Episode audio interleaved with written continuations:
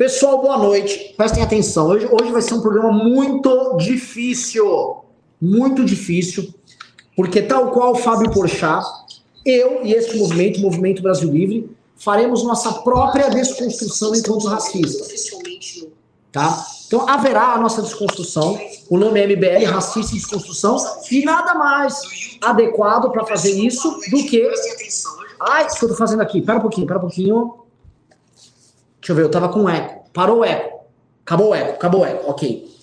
O programa hoje é MBL Racista em Desconstrução. Então hoje vamos tratar de temas que são essenciais sobre isso. Primeiro, o meme do Fábio Porchat, onde ele avisa: vejam só, sou um racista, porém estou desconstruindo meu racismo. Estou em processo. O que é ótimo, porque ele ganha uma, como se fosse uma janela temporal, tá? Que enquanto ele está no processo de desconstrução, ele não é cancelado. Eu achei isso, ó, sacada dele.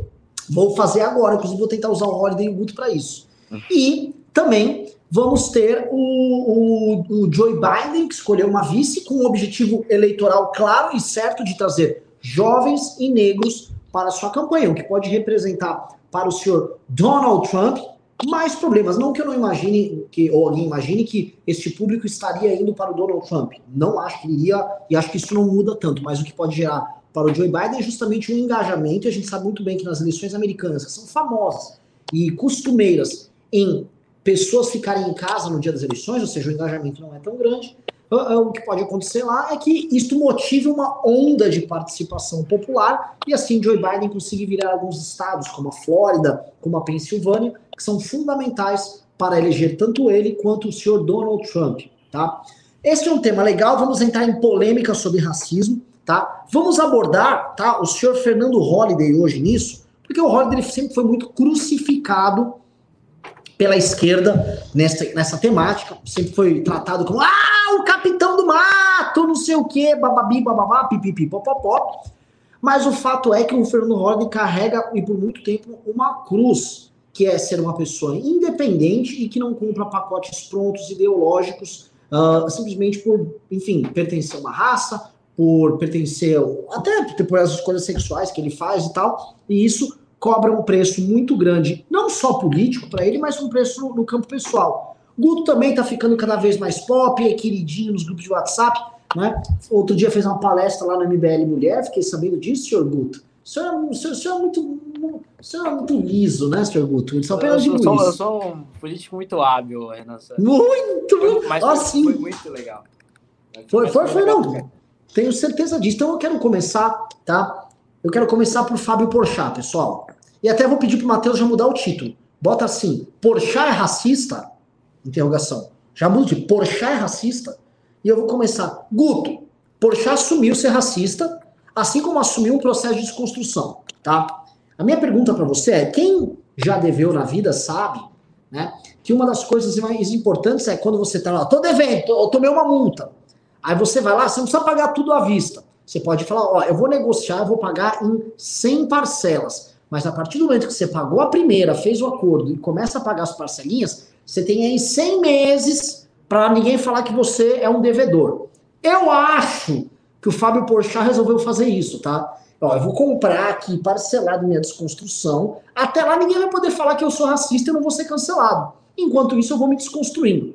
Mas quero saber com você, Guto Zacarias, como funciona isso? Porque se funcionar, eu também quero aqui, quero que entrar no meu parcelamento também. É, não, bizarro isso, esse texto aí do Porchat, né, que ele encabeçou, eu, eu, gosto muito do título do, da Folha, né, agora, que é Fábio Porchat encabeça a campanha pela desconstrução do racismo. Tipo, mano, a gente tá em 2020 e pelo jeito tem um cara que tá encabeçando uma campanha antirracista. Final, finalmente rolou alguma, alguma coisa do tipo, né, tipo, Luther King, sei lá, foda-se, Luiz Gama, tô nem aí. Agora o Porchat esse cara ele vai estar tá encabeçando aí uma luta antirracista. Eu precisar também a idade do Porchat, né? ele tem 37 anos, velho. Então são 37 anos do mais puro racismo exalado a esmo por aí, velho.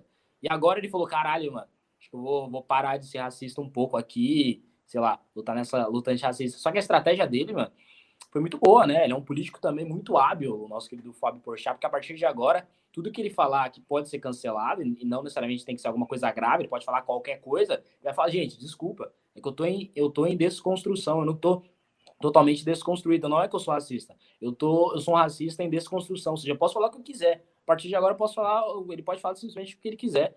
Que ele pode usar essa carta aí na manga, uh, dizendo que ele é um racista em desconstrução, né? Mas é, é aquilo também, né?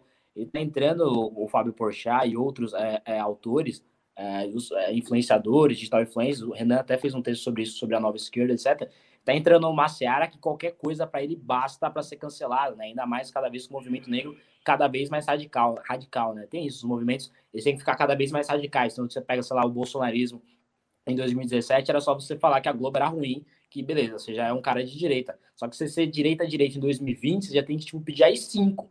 Tipo, você tem que ficar cada vez mais agressivo. E hoje o movimento negro aí agora passa a dizer que meio que tipo todo mundo é racista. Tipo, não é que racismo é ruim, sabe? Isso já não basta, ou dizer, sei lá, que a gente quer acabar com o racismo no mundo. Sei lá, agora eles querem condenar todos os brancos como racistas. Tipo, todos os brancos são racistas. A partir dessa premissa, aí a gente vai ver quem está se desconstruindo e quem, que, aliás, quem não está se desconstruindo, racista é. Então, tipo, se o cara não postou que ele está se desconstruindo, logo ele já é racista, sem necessariamente ter feito algo racista. Né? Eu, particularmente, acho que alguém é racista a partir do momento que comete, sei lá, racismo. Né? Tipo, enquanto ela não cometer, ela não é. O tipo que a gente se tem a notícia. O Fábio Porchat, por exemplo, eu não tinha nada que vi, vi, por aí dele sendo racista, mas segundo ele, ele é um racista, mais ou menos está em desconstrução. Agora ele tem, sei lá, mais 60 anos, 70 anos de vida aí, que ele pode falar o que ele quiser, porque ele vai estar em desconstrução ainda. Fernando Holliday. Fernando Holliday. Eu quero saber, um, funciona esse parcelamento aí? O racismo à prestação? Pode ser que funcione. Você entra no parcelamento e vai. E dois, vamos começar a entrar no tema. Porque ah, existiam, vamos dizer, condições tipificadas em lei muito objetivas para definir o que é racismo. Eu acho que quando a gente entra nessa questão do racismo estrutural, você parte, inclusive, para questões muito subjetivas, que entram na forma como alguém percebe a reação do outro como reação racista. Que, assim, se por um lado é, é difícil entender e categorizar, por outro, tem fundamento em muitos pontos. Tipo assim, a, a, forma como eu conduzo minha relação com o outro é uma forma racista. Tá? Ah, o jeito de. Eventualmente tem. Agora, co como construir isso sem construir uma sociedade paranoica e maluca, como a gente vem vendo essa sociedade do politicamente correto? bola é sua. Muito bom, é sempre um prazer estar aqui nesse querido e velho MBL News. Sempre insisto para estar aqui presente. Nem sempre é possível, infelizmente, mas hoje estamos aqui e eu acho o seguinte: o... Nesse caso do Fábio Porchat, o que me pareceu é, foi uma preocupação mais específica quanto a uma nova onda do movimento negro e do politicamente correto como um todo, que vem censurando determinadas palavras ou carimbando determinados termos como em si mesmo racistas. Como, por exemplo, o verbo denegrir, acho que é o mais clássico desses, né? A, a esquerda, ela ela literalmente está tentando retirar do arcabouço da língua portuguesa e, portanto, dos dicionários, o verbo denegrir, porque isso faria referência ali à ideia de deixar de ser negro, de se embranquecer. Uh, e alguns outros termos populares, como por exemplo, ah, feito nas coxas, porque teoricamente, uh, uh, teoricamente não, os escravos de fato faziam as telhas nas coxas, o que deixava um formato meio torto, falar, ah, porque essa telha aí foi feita nas coxas, embora muitos brancos também fizessem as telhas dessa forma. Então, acho que a preocupação aqui é, olha, se eu usar determinado termo, eu sou realmente racista, ou seja, ele, ele aceita essa nova regra objetiva do politicamente correto e, portanto, ele reconhece que todas essas palavras são racistas. Mas por não conhecer todas as palavras que seriam potencialmente racistas, ele já se coloca ali como um racista em desconstrução, porque ao longo do seu caminho, enquanto ele se pronunciar publicamente, ele vai uh, usar termos, usar frases, discursos que para esse público de movimento negro, movimento politicamente correto, vai ser racista, mas que ele não vai perceber em determinado momento. Então, me parece uma tentativa de se desviar dessa onda. É claro que isso vai muito além do uso de determinadas palavras, vai até mesmo de ações, né, o modo como você uh, olha para alguém, atravessa a rua, a, a ponto de que, né, já, já, já teve gente que disse, se eu não me engano, foi a Thaís Araújo, a ponto de você achar que você está numa determinada calçada e se você atravessar a calçada porque alguma das pessoas que estiver ali for negra, você atravessou porque tem um negro na calçada. E, portanto, você é um racista. E logo você é obrigado a reconhecer que você é racista, não porque você apontou o dedo para o cara e falou que ele tem inveja disso aqui. Não porque uh, uh, uh, você chamou o sujeito de macaco, de capitãozinho do mar, não. Porque você atravessou a maldita da calçada, né? Foi para o outro lado da rua. Então, a ideia é relativizar o racismo cada vez mais, e no meio dessa relativização, os próprios propagadores dessa nova tese vão cometer os seus erros, vão ter os seus deslizes, e aí vão ser pegos na hipocrisia. Ah, mas peraí, ah, mas você disse que não podia usar tal termo. Ah, mas você disse que não podia fazer tal coisa. Ah, mas você disse que o comercial X é assim, mas você tem contrato com ele lá atrás. Então, qualquer tipo de, de racismo que essas pessoas cometam, elas na verdade vão dizer: não, eu sou um racista em construção. Acho que o exemplo do Ciro Gomes é ótimo para isso.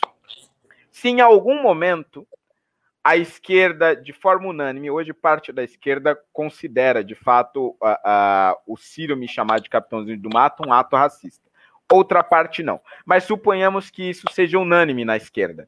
Todos nós concordamos que chamar um negro de capitãozinho do mato é racista. Ou todos nós concordamos que um branco chamar um negro de capitãozinho do mato é racista. Essa tese talvez algum dia uh, seja unânime na esquerda. Mas por algum acaso, o Ciro, eh, eh, já no meio aí dessa convenção, deslizou e chamou eu ou algum outro uh, uh, negro ou negra de direita de capitãozinho ou capitãozinha do mato. Ele poderá usar dizer, não, realmente errei, né? Reconheço meu erro agora, mas eu sou um racista em desconstrução. Ou seja, eternamente eu estarei aprendendo e, portanto, eternamente eu poderei cometer atos uh, racistas. E é evidente que uma palavra em si mesma não denota o racismo. O, o, o, sujeito que, que humilhou o motoboy aí esses dias, que foi o caso mais conhecido, não usou nenhum do vocabulário proibido pelo politicamente correto. Nenhuma palavra do vocabulário do politicamente correto usou. Ele não disse que o cara fez o trabalho nas coxas. Ele não disse que o, ca... É, é, é, é que o cara estava denegrindo a imagem dele ou qualquer coisa do tipo. Ele não, ele não usou nenhum desses termos. Eu, eu esqueci os outros termos aqui. Mas tem um, uma lista enorme de termos ali que teoricamente não poderiam ser usados. Mas ele foi racista, mesmo sem uh, uh, usar nada dessa lista proibida, desse, desse códex aí proibido. Ou seja, o que importa de fato é a intenção do sujeito. Qual é a intenção dele quando ele profere uma palavra, quando ele se dirige a alguém, seja essa pessoa negra ou não? Ele quer ofender, porque se ele quiser ofender e ofender de forma racista, pode ser que ele use absolutamente nenhum termo racista como o sujeito não usou nenhum termo racista contra o motoboy, mas ele foi racista, e todos nós vimos que ele foi racista, ele tinha a intenção uh, de ser racista. Então, essa propaganda aí, essa campanha uh, do Fábio Porchat, ao meu ver, nada mais é do que uma estratégia política para se desviar das acusações de hipocrisia que vão vir, porque ela sempre vem, na época da internet sempre vem. Fernando Roide, eu vou falar é, então, cabe a minha tese de que ele está fazendo um racismo à prestação, ele está parcelando a dívida histórica dele em suaves prestações. E lembrando, enquanto ele paga a prestação mensal, ele não é um devedor. O nome dele não aparece no SPC, entendeu? Porque ele negociou a dívida histórica dele em suaves prestações. Ele diz: estou desconstruindo, estou pagando lá, plá, plá, plá, plá, plá, plá, plá. O problema que eu vejo, assim, né, o grande problema nessa história é é, veja só, eu sou um liberal, mas eu ando lendo muitas críticas ao próprio pensamento liberal aqui. Eu vou chegar aqui nos problemas que eu quero trazer. Eu vou, tra eu vou complicar a história, tá? Vou complicar cada vez mais, tá? Qual que é o meu problema com o liberalismo? Essa primazia do indivíduo que a gente tem no pensamento liberal, ela gera problemas. Isso turbinado por uma sociedade baseada em consumo.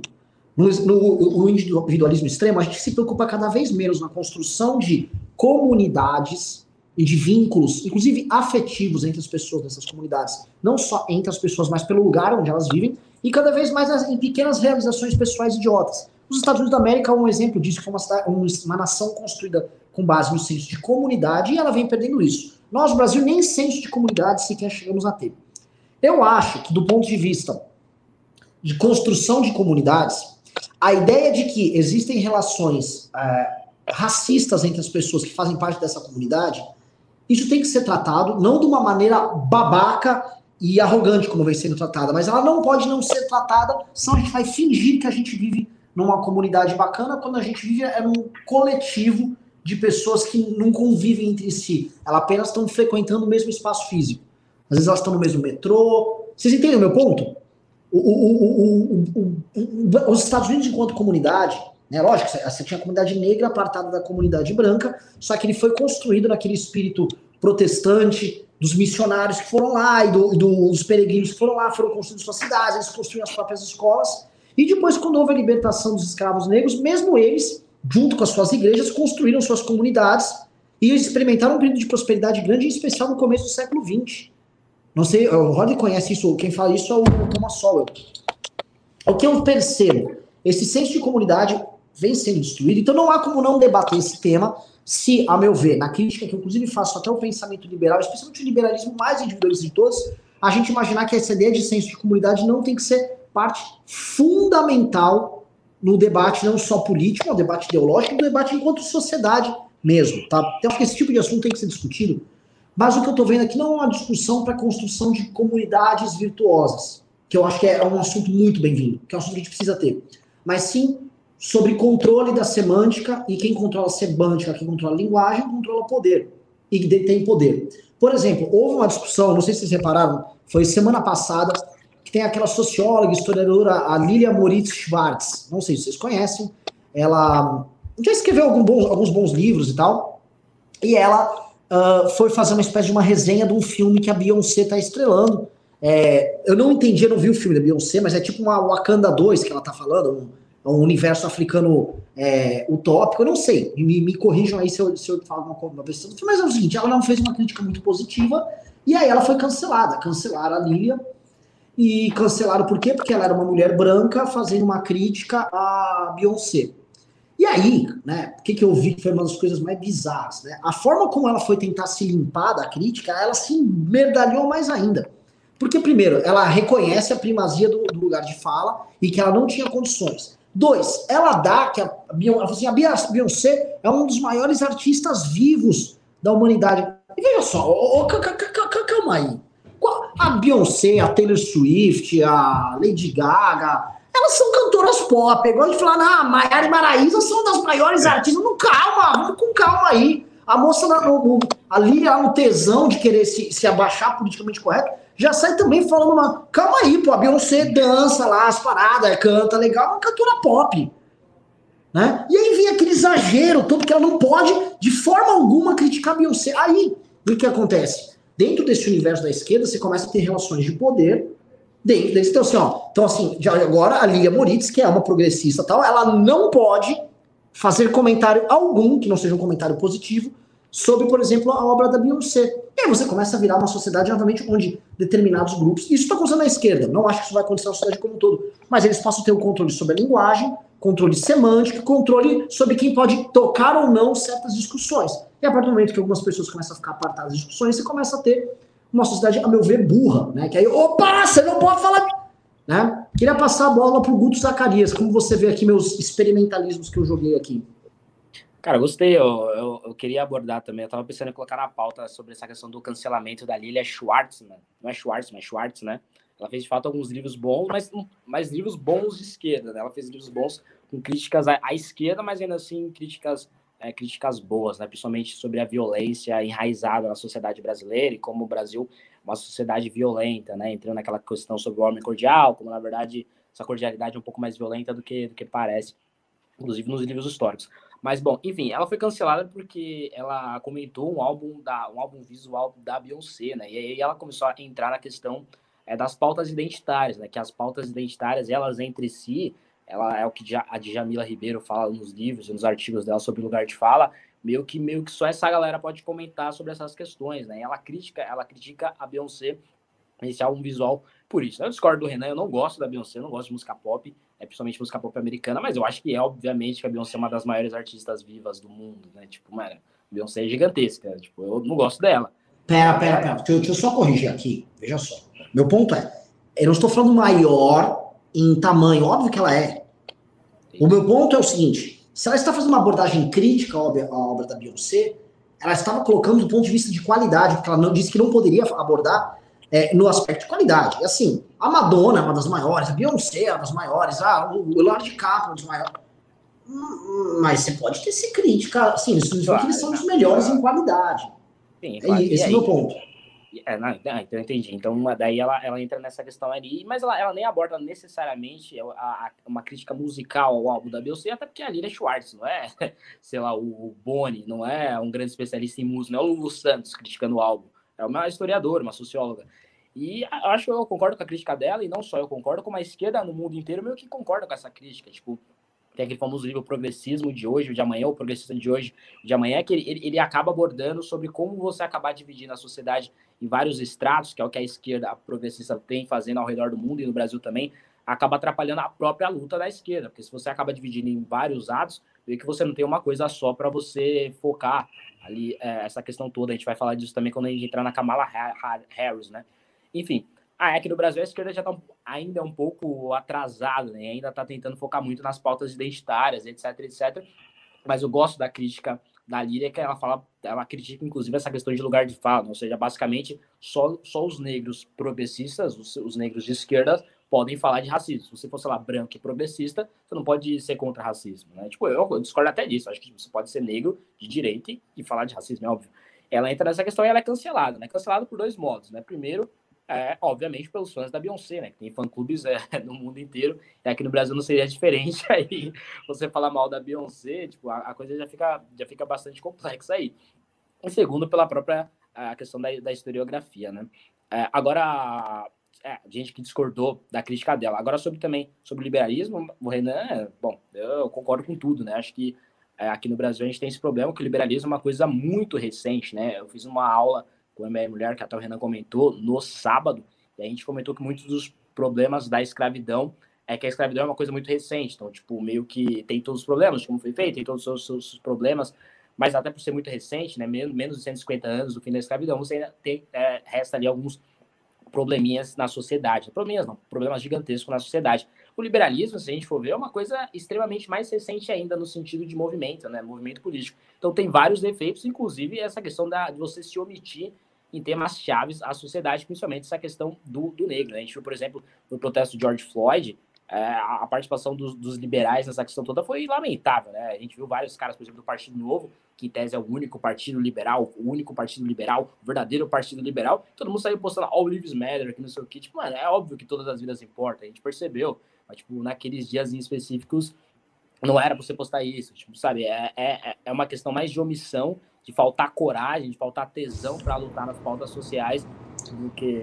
É, é, igual você ir no funeral de alguém, né? Esse nome do All Lives Matter, e no funeral de alguém, não, não, eu vim aqui me compadecer por todos os mortos. Não, não, você vê no funeral do João. Não, não, mas porra, mas não só João, como outras pessoas morrem. Né? É igual o Bolsonaro agora, que falou dos 100 mil mortos, ele falou: eu quero me compadecer com os mortos de todas as causas. Não, meu irmão, é foda.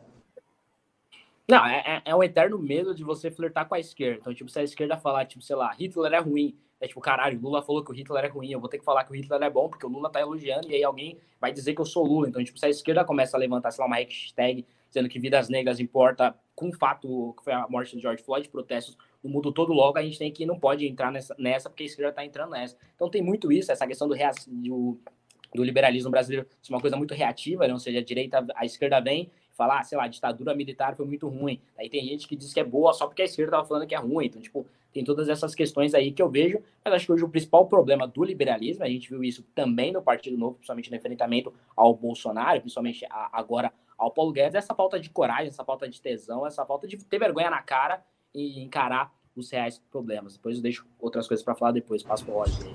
Posso, posso interromper, Holiday? Vai Seu lá, lugar vai de lá. fala. Vai lá, vai lá.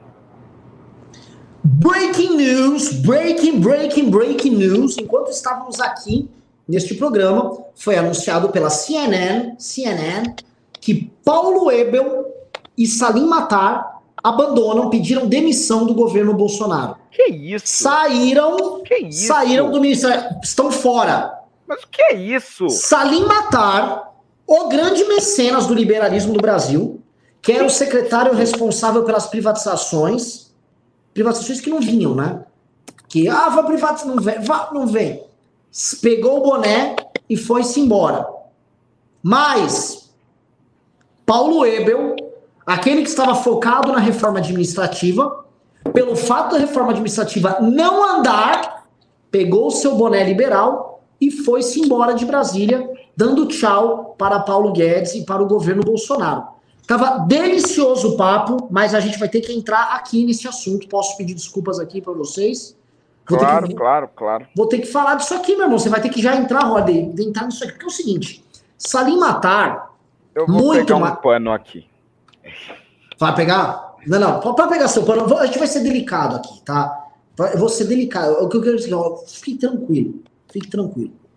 Todos nós torcemos, todos nós torcemos para que Veja só, é, todo mundo aqui tem várias discordâncias com o governo Bolsonaro. Vocês sabem o que eu penso. Até o que eu penso do, do fundo do meu coração. Mas é o seguinte: é, todo mundo quer, porque assim, a vida dos teus pais, a vida da, da, da, tua família, todo mundo quer que haja uma melhora econômica, porque falta de grana dói no bolso, dói na casa de todo mundo. Os pressupostos econômicos para uma recuperação econômica, a gente, todo mundo sabe no que a gente acredita, quais são os valores, o que a gente acha que precisa ser feito.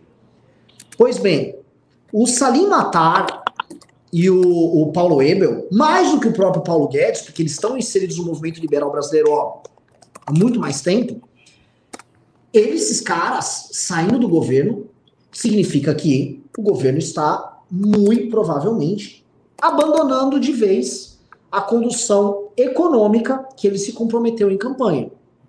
E, olha, eu vou passar para você essa bola aqui, redonda, essa bola redonda. Porque aí a gente fica numa situação complicada. E, e, ninguém esperava essa saída deles. Ou você imaginava que ele poderia ficar, Fernando Holiday? É, não, de, de fato é, é muito surpreendente porque a gente passou por momentos muito difíceis né, nesse, nesse governo. Inclusive, houve momentos até em que o Paulo Guedes deu sinais drásticos né, de, de que poderia sair ou de que de alguma maneira estava descontente. Uh, a interferência dele na eleição do Senado e na eleição da Câmara demonstrava também uma grande preocupação para que ele pudesse andar com essas pautas. Só que nos últimos períodos, desde a saída do Moro, por exemplo, o governo não tinha nenhuma grande é, é, turbulência né? estava tudo calmo, as, as águas estavam todas absolutamente calmas e não havia sinal de que uma das peças chaves da economia, fosse o Paulo Guedes ou fosse os seus braços dentro do Ministério da Economia, fossem sair, porque a imagem que ele passa, e eu, eu até digo, ele passa isso com uma certa firmeza, principalmente para o mercado financeiro, é de que apesar da demora, apesar de não ter acontecido tanto as privatizações quanto a reforma uh, administrativa, a imagem que se passava era de que tudo estava andando, de que as engrenagens, de alguma forma, se encaixariam, de que as negociações e a aproximação uh, uh, de Bolsonaro com o Centrão acabaria agilizando essas negociações no Congresso Nacional.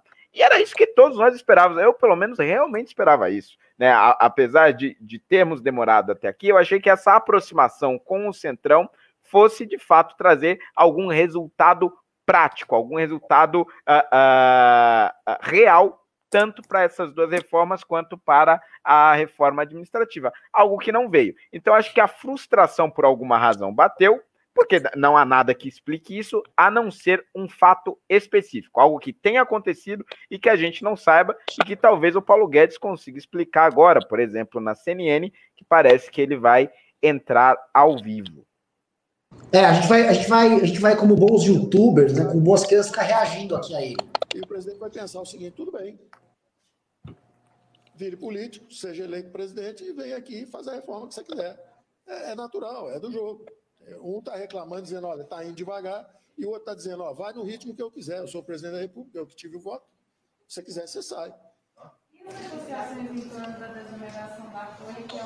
Aí é outra conversa. Aí nós estamos em outra conversa. Vamos seguir na nossa conversa de hoje. Vamos terminar isso logo. Ô, Matheus, consegue voltar? Para a gente pegar desde o começo aí o Paulo Guedes? Isso, dá uma voltadinha aí. Esquecemos que aqui... gastos que nós já temos. A sociedade, se você pesquisar, né, é, desse Estado brasileiro, foi construído ao longo de muitos anos, mas principalmente depois da Constituição, que é um Estado que, infelizmente, ele não gera, né, naquilo que arrecada, a qualidade, fluxo correto daquilo que a gente vinha no parlamento, dentro do próprio governo, dando as, as de reformas. Essa é a forma pela qual um governo pode dar certo e merece ser reeleito. Se começar a criar é, medidas que já foram adotadas no passado, nós já tivemos um mergulho numa crise, 2008, 2009, houve uma crise global, nós saímos da crise também com medidas fiscais emergenciais, só que nós nos esquecemos que aquilo eram despesas extraordinárias por algum tempo. E a insistência em continuar cavando, acabaram cavando um buraco fiscal enorme, sofreram um impeachment por irresponsabilidade fiscal e deu errado. Como é que vai dar certo agora fazendo a mesma coisa errada? Então, esse ano é um ano extraordinário, onde nós tivemos que gastar mais recursos com saúde. O Brasil todo se uniu para salvar vidas e preservar empregos. Mesmo que brigando aqui ou ali, a verdade é que o sistema funcionou. O regime democrático brasileiro funcionou. Houve briga, houve demarcação de território. Os estados, o Supremo disse que quem controla a crise eram os estados e municípios, então é, um joga a culpa no outro, o que, que aconteceu, se não aconteceu, mas a verdade é que o sistema funcionou. O Brasil conseguiu atravessar essa primeira onda. Estamos com dificuldade, estamos sofrendo, estamos sendo atingidos tragicamente, mas estamos atravessando essa onda. E as linhas vitais da economia brasileira estão funcionando. As pessoas não estão só com dinheiro na mão em prateleiras vazias, não, as prateleiras estão cheias, o sistema produtivo está funcionando. Então nós temos que trabalhar para que continue assim. Se nós tentarmos, no ano seguinte, a esse ano, que foi excepcional, seguimos com o padrão de gastos, nós vamos para o caos. E os conselheiros do presidente, que estão aconselhando a pular cerca, a furar teto, vão levar o presidente para uma zona de incerteza, para uma zona sombria, uma zona de impeachment, de irresponsabilidade fiscal. E o presidente sabe disso. Então o presidente tem nos apoiado. Aí vocês perguntam agora, vamos para os próximos passos. Perguntam agora sobre a demissão do Salim Matar. O Salim Matar pediu demissão hoje. Ele pediu demissão hoje. E isso, na verdade, é um sinal de insatisfação dele com o ritmo de privatização. Não necessariamente vocês têm que perguntar para o Salim se ele está saindo, quem é que está impedindo a privatização. O que ele me diz é que é muito difícil privatizar.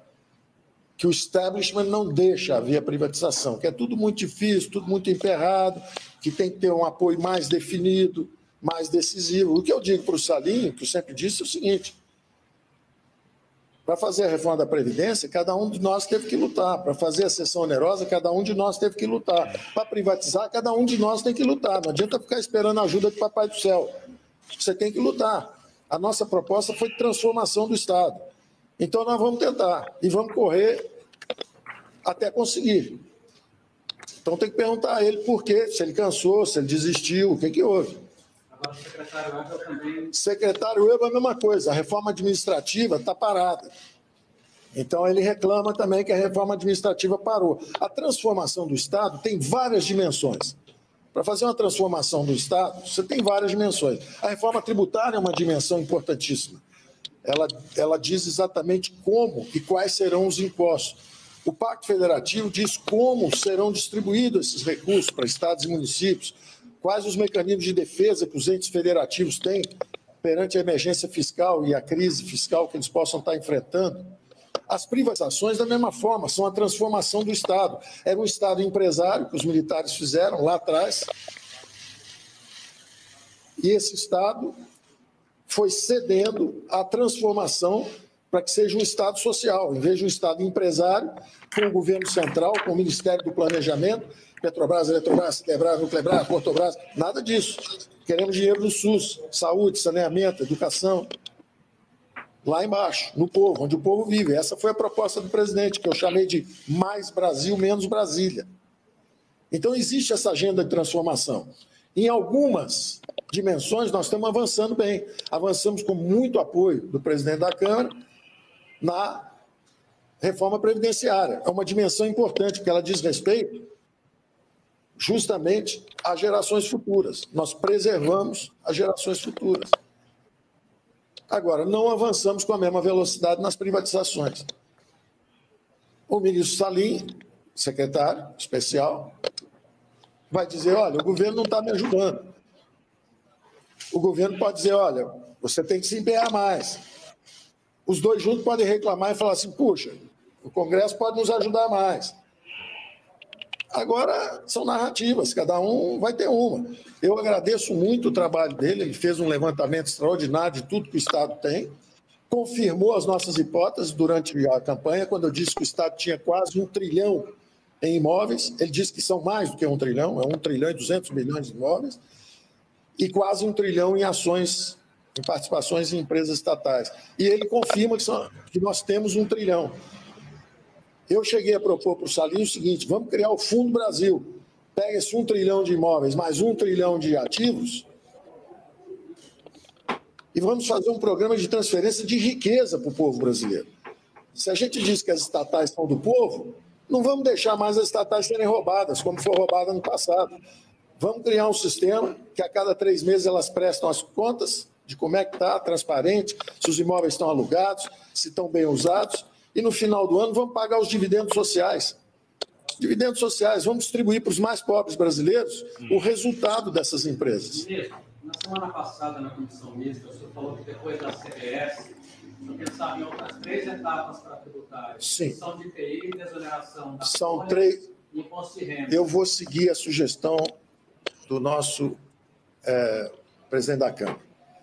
É, isso é pauta para outra conversa. É, a única exceção que eu estou fazendo é que foi uma notícia que saiu agora, é que dois secretários especiais e andaram falando, ah, teve uma demandada, demandada. O caso anterior não era uma demandada. O Mansueto ficou conosco um ano além do combinado, numa atitude generosa. Ah, o Caio tinha chegado um pouco depois, saiu um pouco antes também. É, e o Troilo não saiu. O Troilo está conosco, é presidente do Banco dos BRICS. Então tinham saído, na verdade, duas pessoas. Aí saiu o Rubem Novaes, saiu dizendo que está cansado, tem 75 anos, prefere ficar perto dos netos e não gostou dos ares de Brasília. Ele explica depois que ares são esses. É, eu também dizia para o Rubem, Rubem, eu quero vender esse banco. Ah, mas o presidente não quer. Então, na verdade, essas coisas acontecem no governo. Eu, se pudesse, privatizava todas as estatais. Agora, para privatizar todas, você tem que privatizar pelo menos duas ou três. Nós não conseguimos nem duas ou três. É, isso é preocupante. Então, o trabalho não está andando nessa dimensão. É natural que o governo esteja preocupado, é natural que o secretário estivesse preocupado também. E, da mesma forma, se a reforma administrativa trava.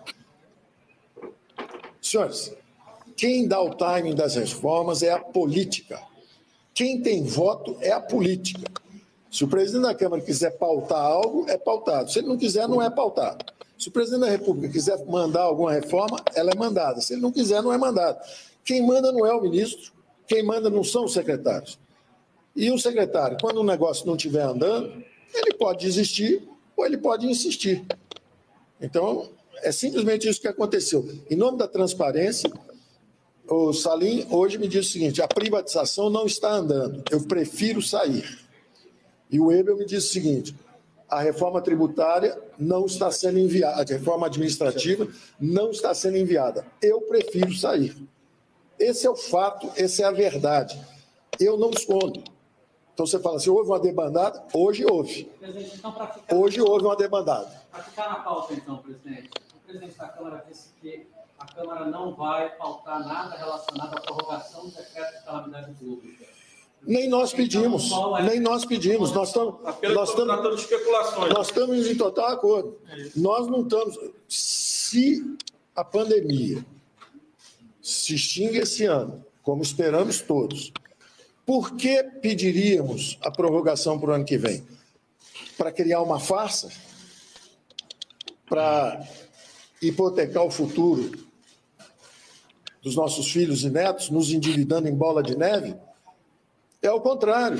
Se nós esse ano gastamos muito e tivemos que sair do trilho numa medida emergencial, onde necessária, onde o Brasil reagiu a essa crise, o que, que nós temos que fazer agora? Voltar para o trilho, seguir nas reformas, e se quisermos espaço, como todos queremos, para investimento público e para outras atividades, temos que ter coragem de enfrentar a verdade orçamentária. A política é a arte de fazer escolhas sobre o uso de recursos públicos.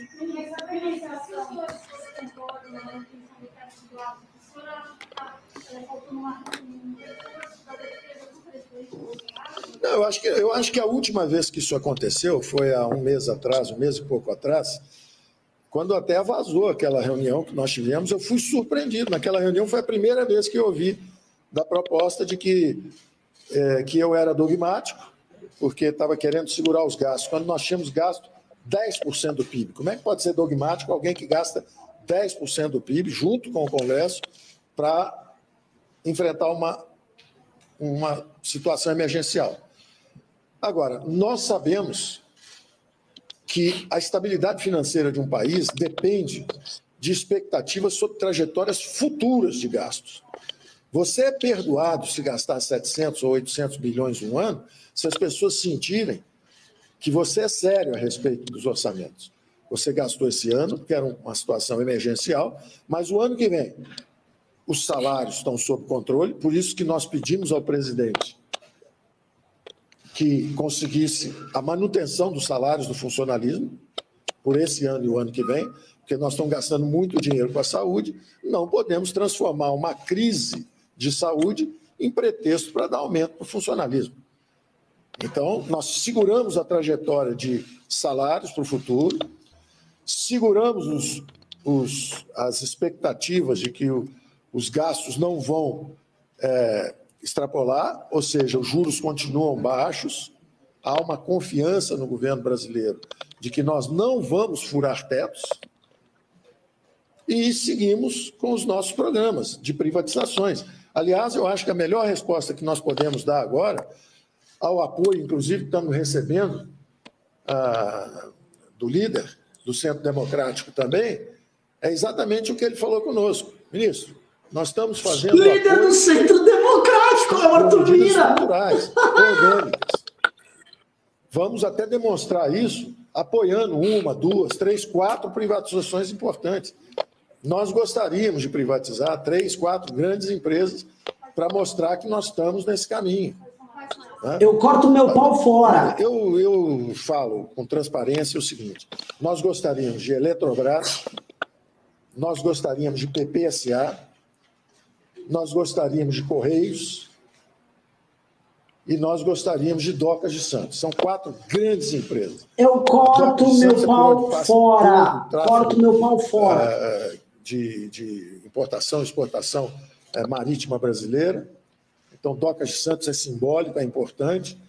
Acho que a Eletrobras, para sinalizar exatamente é, um futuro é, onde não vai faltar energia se o Brasil voltar a crescer. Eu acho que PPSA, porque nós fizemos um regime é, de partilha, que é um regime ruim, tanto que os maiores petroleiras não vieram para o leilão da maior fronteira de petróleo no mundo. Nós temos a maior fronteira de petróleo no mundo e as 18 maiores petroleiras sumiram daqui. Ninguém estava aqui. O presidente teve que, no final, pedir apoio a um chinês para participar do, do leilão. Então, nós achamos que se o sistema fosse um sistema de concessão, ia haver um enorme sucesso e bilhões vindo em direção a esses investimentos em petróleo. Então, a nossa reação à, à, à debandada que aconteceu hoje é acelerar as reformas. É mostrar que, olha, nós vamos privatizar, nós vamos insistir nesse caminho, pelo menos nós vamos lutar.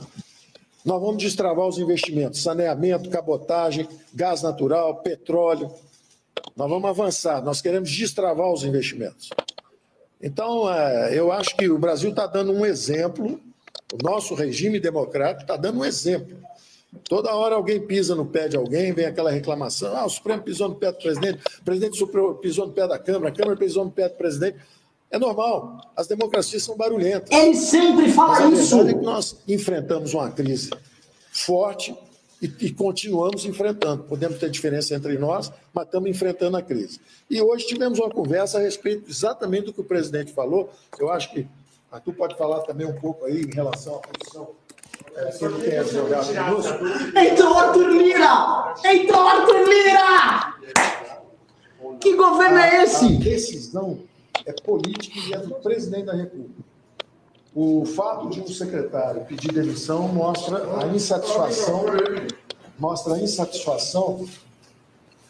O, secretário eh, Paulo Ebel sair eh, mostra que é um jovem que, olhando para o que está acontecendo, não gostou. Ah! Quem comanda É um jovem! Esses jovens! reformas são os políticos. Se o presidente achar que é importante e que vai ajudar, ele quer encaminhar. Se ele achar que pode atrapalhá-lo, ele quer retardar. Ah, e o secretário faz isso, fala, olha, eu não vou ficar aqui se não houver essa reforma. E o presidente vai pensar o seguinte, tudo bem, vire político, seja eleito presidente e venha aqui e faz a reforma que você quiser. É, é natural, é do jogo. Um está reclamando, dizendo, olha, está indo devagar, e o outro está dizendo, ó, vai no ritmo que eu quiser, eu sou presidente da República, eu tive o voto. Se você quiser, você sai. Aí é outra conversa. Aí nós estamos em outra conversa. Vamos seguir na nossa conversa de hoje. Aí agora vem o Arthur Lira. Só o Arthur Lira falar. Tá bom? Tá bom pra vocês? Eu quero saber. Pode tirar, mano, pra ouvir cara do Centrão, pelo amor de Deus, né? Pelo amor de Deus. Não vamos, vamos, não vamos ouvir Arthur Lira aqui, né? Gente do céu, Vamos se rebaixar. tá? Eu vou. Eu vou, eu vou, eu vou, eu vou ser muito cuidadoso aqui nas minhas falas, tá? Respeito muito o ministro Paulo Guedes, como vocês podem ter visto. Respeito muito o trabalho dele como ministro, respeito as entregas dele enquanto ministro do governo Bolsonaro, respeito o crescimento importante que ele entregou, 0,9 no, no PIB ano passado, respeito ah, o importante trabalho que ele teve na condução da pandemia, respeito demais tá, o ministro Paulo Guedes. Mas venhamos e convenhamos, não tá colando muito essa conversa. Tô tentando. Veja só, Fernando Holliday, vereador, um homem da política. Eu não quero ser descortês aqui, não só com o ministro Paulo Guedes, mas com você, que nutre grande respeito pelo ministro Paulo Guedes. Entendeu? Não quero ser descortês, mas quando eu vejo esse pipipi popopó dele, não, porque na democracia tem umas caneladas, tem um pisão no pé aqui, e aí o Paulo Webel vai embora porque é muito jovem. Que conversa. É, é, eu pedi pro, pro nosso operador, Matheus, eu vou botar, uma, põe uma música no ar, põe, põe o link, eu te passei um link, Matheus, tá lá no seu WhatsApp, no WhatsApp do News, coloque já, e aí a gente vai poder entrar nessa discussão. Quem tá na live a gente vai explicar. Por favor, divirtam-se, é curtinho, tá? Vamos lá.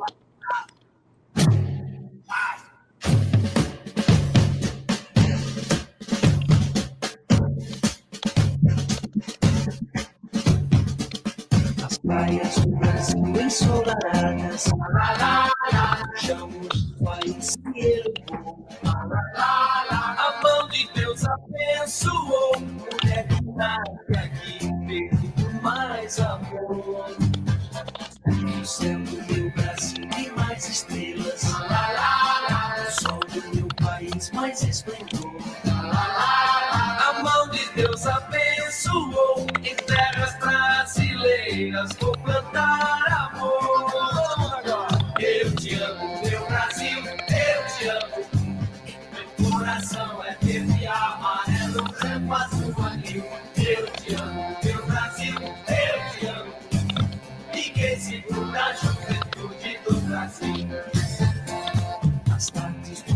Brasil são mais douradas.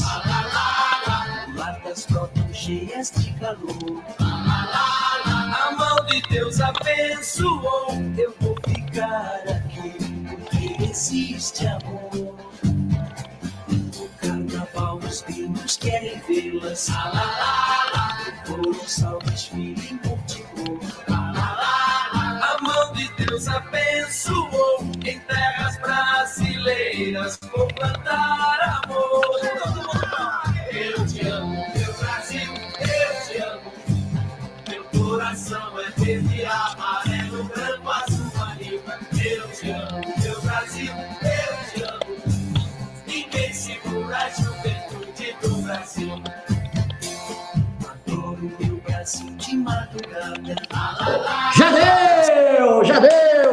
o seguinte, pessoal. Essa música aqui é adequada para o que está acontecendo, que é a música do milagre econômico. Ninguém vai parar a juventude do Brasil. O Brasil está crescendo. É a época que o governo investia, investia, investia, criava estatais, enfiava estatal no rabo da galera, cria dívida externa, faz seu populismo, e é assim que o governo Bolsonaro, vamos falar a verdade, quer tocar as coisas daqui em diante. O que o governo Bolsonaro, com a saída dessas duas, dessas duas pessoas, tanto o Paulo Ebel, que queria uma reforma administrativa, queria mexer em privilégio do funcionário, vocês acham que, que o, que o Bolsonaro ia topar? E o que o, o, o Salim Matar, que é o secretário de estatização, queriam fazer é o contrário do que vocês acabaram de ver nesse vídeo. O Brasil grande da ditadura militar. Tá? O, que, o, o que está sendo proposto agora é esse Eu Te Amo Meu Brasil lá lá lá. Tá? É o Eu Te Amo Meu Brasil lá lá lá, lá. Ninguém segura a juventude do Brasil, porque a juventude do Brasil vai construir, com o governo, com muito investimento estatal, um novo Brasil. Sob a batuta de quem? De Paulo Guedes, o suposto ministro liberal chicanista. Paulo Guedes deu vários recados. Ele propôs agora uma nova governança sobre as nossas estatais, tá? Muito diferente do que acontecia, que agora elas darão lucro para o cidadão brasileiro de bem. Olha só, Guto, que legal. Exatamente o que é proposto no socialismo. Vocês terão grandes estatais que os lucros não ficarão justamente com o baronato que administra o capitalismo, assim será redistribuído para o povo. Olha como o Paulo Guedes é legal. Ele transformou o socialismo numa nova parada, com grandes líderes militares administrando toda essa riqueza nacional. Eu te amo, meu Brasil, eu te amo. Tá? Chegamos, rolou. Voltamos para 1975. Estou vivendo no governo Geisel. Mas pelo menos o Geisel falava bem português, era um homem de fina estampa, né? Torturou aqui um pouquinho, tem um, um Herzog aqui, um ali, mas tudo bem, é da vida, tá? O importante, novamente, é amar o Brasil e é nesse ponto que nós chegamos. Vou passar a bola agora para sim para você, Fernando Holliday. Eu te amo, meu Brasil? Tá certo, vamos lá. Olha, é, é inegável que é um duro golpe né, no setor econômico do governo a saída desses dois, Salim Matari e Paulo Ebel. Eu, o, o Salim Matari eu não conheço, não conheço tanto, mas o Paulo Ebel eu tive a honra de trabalhar junto com ele mesmo, trabalhamos de fato juntos aqui uh, em São Paulo, quando ele era então secretário de gestão e foi um dos responsáveis pela reforma da Previdência aqui em São Paulo. E eu fui o relator uh, da reforma da Previdência. E é um sujeito realmente absolutamente determinado. Ele fez aqui o levantamento uh, uh, de todos os imóveis que o município tinha, e que várias gestões municipais nem sabiam que existiam e tudo mais. Fez um grande trabalho de remodelação da gestão do município, simplificou diversos procedimentos, enfim, é um cara liberal de fato, mas não aquele liberal teórico, liberal que faz realmente a coisa acontecer e ajudou muito aqui na reforma do, da Previdência que foi uh, efetivada. E o Salim Matar era o responsável pelo setor de, de privatizações. Agora, veja bem, se as pessoas escolhidas pelo ministro Paulo Guedes estão cansadas da demora, já não aguentam mais a enrolação neste processo, independente de quem seja a culpa, significa que alguma coisa está de errada, né? Alguma coisa está de errada. E eu, e eu não acho, eu não acho que o Guedes escondeu isso, não. Quando ele diz que hoje houve uma debandada, ele disse com essas palavras, né, entre aspas, hoje houve uma debandada do Ministério da Economia, quando ele diz isso, ele está admitindo que alguma coisa está de errado. Agora, claro, a gente não precisa crucificar o cara por isso também. No meio do caminho, coisas erradas acontecem. Ora, a, aqui na prefeitura, quando uh, Paulo Ebel era secretário, também aconteceram erros no meio do caminho. Quer dizer, a, a, a, reforma da Previdência teve que ser mudada diversas vezes por conta de pressão da Câmara, por conta de pressão de sindicato, recuso do prefeito. Uh, algumas pessoas. As velhas raposas, são sempre elas. Exatamente, exatamente. E sempre nesse caminho existem pessoas que não aguentam a pressão, ou que, ou, ou que sentem é, é, que não estão conseguindo fazer aquilo que se propuseram. Agora, isso significa o fim da agenda econômica a qual o Paulo Guedes se propõe de forma alguma. Porque ele não conhece só o Salim Matar, que poderia tocar as privatizações do Ministério da Economia. Ele não conhece só o Paulo Ebel, que poderia uh, uh, tocar a reforma administrativa no Ministério. Existem outras pessoas tão dedicadas quanto, que conhecem da área, que se dedicam à área, ou que até mesmo trabalharam com esses dois no mesmo Paulo é, Cogos. período.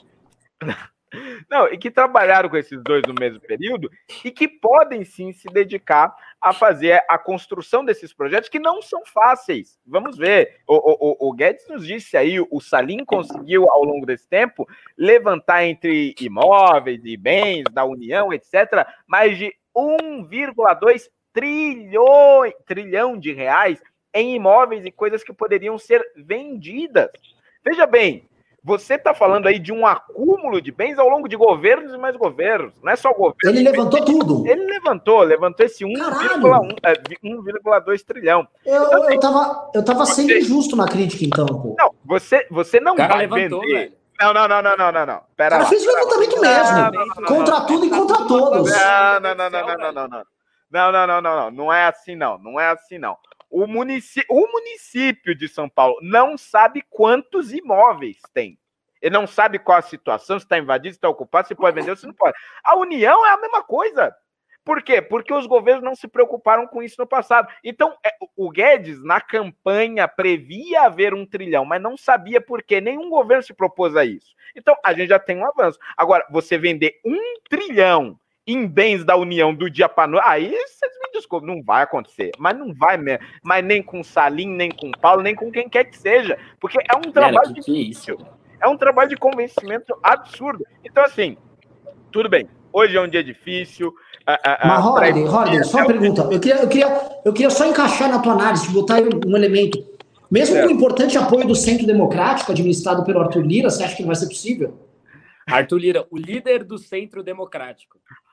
Não, veja bem, veja bem. É claro, é claro que estar aliado com o Centrão tem os seus benefícios, tem os seus prós e contras ali. Mas o Centrão ainda assim não forma a parcela absoluta que o governo precisa para conseguir essas privatizações. eu acredito. desculpa, Fernando, não quero te interromper, pelo amor de Deus. vai lá, vai lá. É, é que eu estou confuso, a gente está usando talvez dominações diferentes. É. Centrão é tipo o Kim, porque tem, o que me falou que tem um centro democrático ali. O que, que é? Você está se referindo ao quê? O, centro democrático. O centro democrático são aqueles partidos que formam o centrão e a bordinha, que seria o DEM, o PSDB, sabe a bordinha? Não é bem o é. centrão. Às vezes está com o centrão, às vezes não está com o centrão. E aí eles denominaram todo esse conjunto de partidos de centro democrático.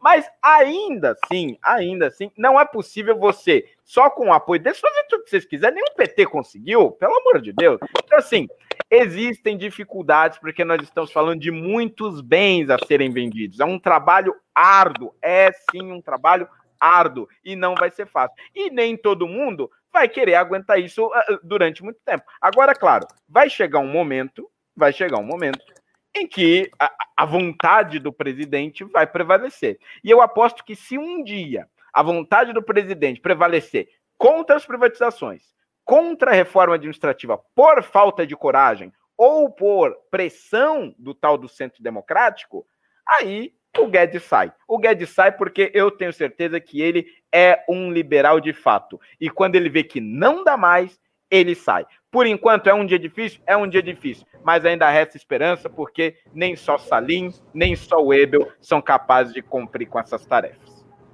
É isso aí, o Fernando Holliday colocou, em resumo, cara, houve um importante trabalho de catalogar alguns bens que eu não estava levando em consideração e que eu infelizmente fiquei minimizando.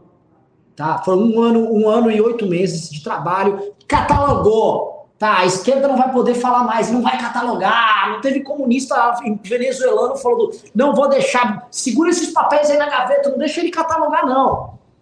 Né? De, conseguiu, não, não, tô. O, o, o, Centro Democrático também tá atento lá. Ó, oh, gostei. Tem uma lista aí, eu vou, vou apoiar. Eu imagino o Centro Democrático olhando agora, né? Um monte de funcionário do Correio ano eleitoral. Eles, ah, é, vou, esses caras vão tudo, vão trabalhar na iniciativa privada. Tá? Seu fundo de pensão aí do Postales segura. Hã? Hã? Olha, posso falar? Eu, eu, gostei de um ponto, mas tem um ponto que eu, eu, eu concordo aqui, que o Rodney colocou, que é o fato de o, o Paulo Guedes, assim, se passar do limite, ele também não, ele vai, ele não vai aguentar. Não é? Não, com certeza. Tudo tem um limite, tudo tem um limite. Se tiver que fazer acordo com o Centrão, sei lá, alguma coisa dessa, aí ele, aí ele vai pular fora. Aí passou muito do limite. Se tiver que, sei lá, driblar o teto.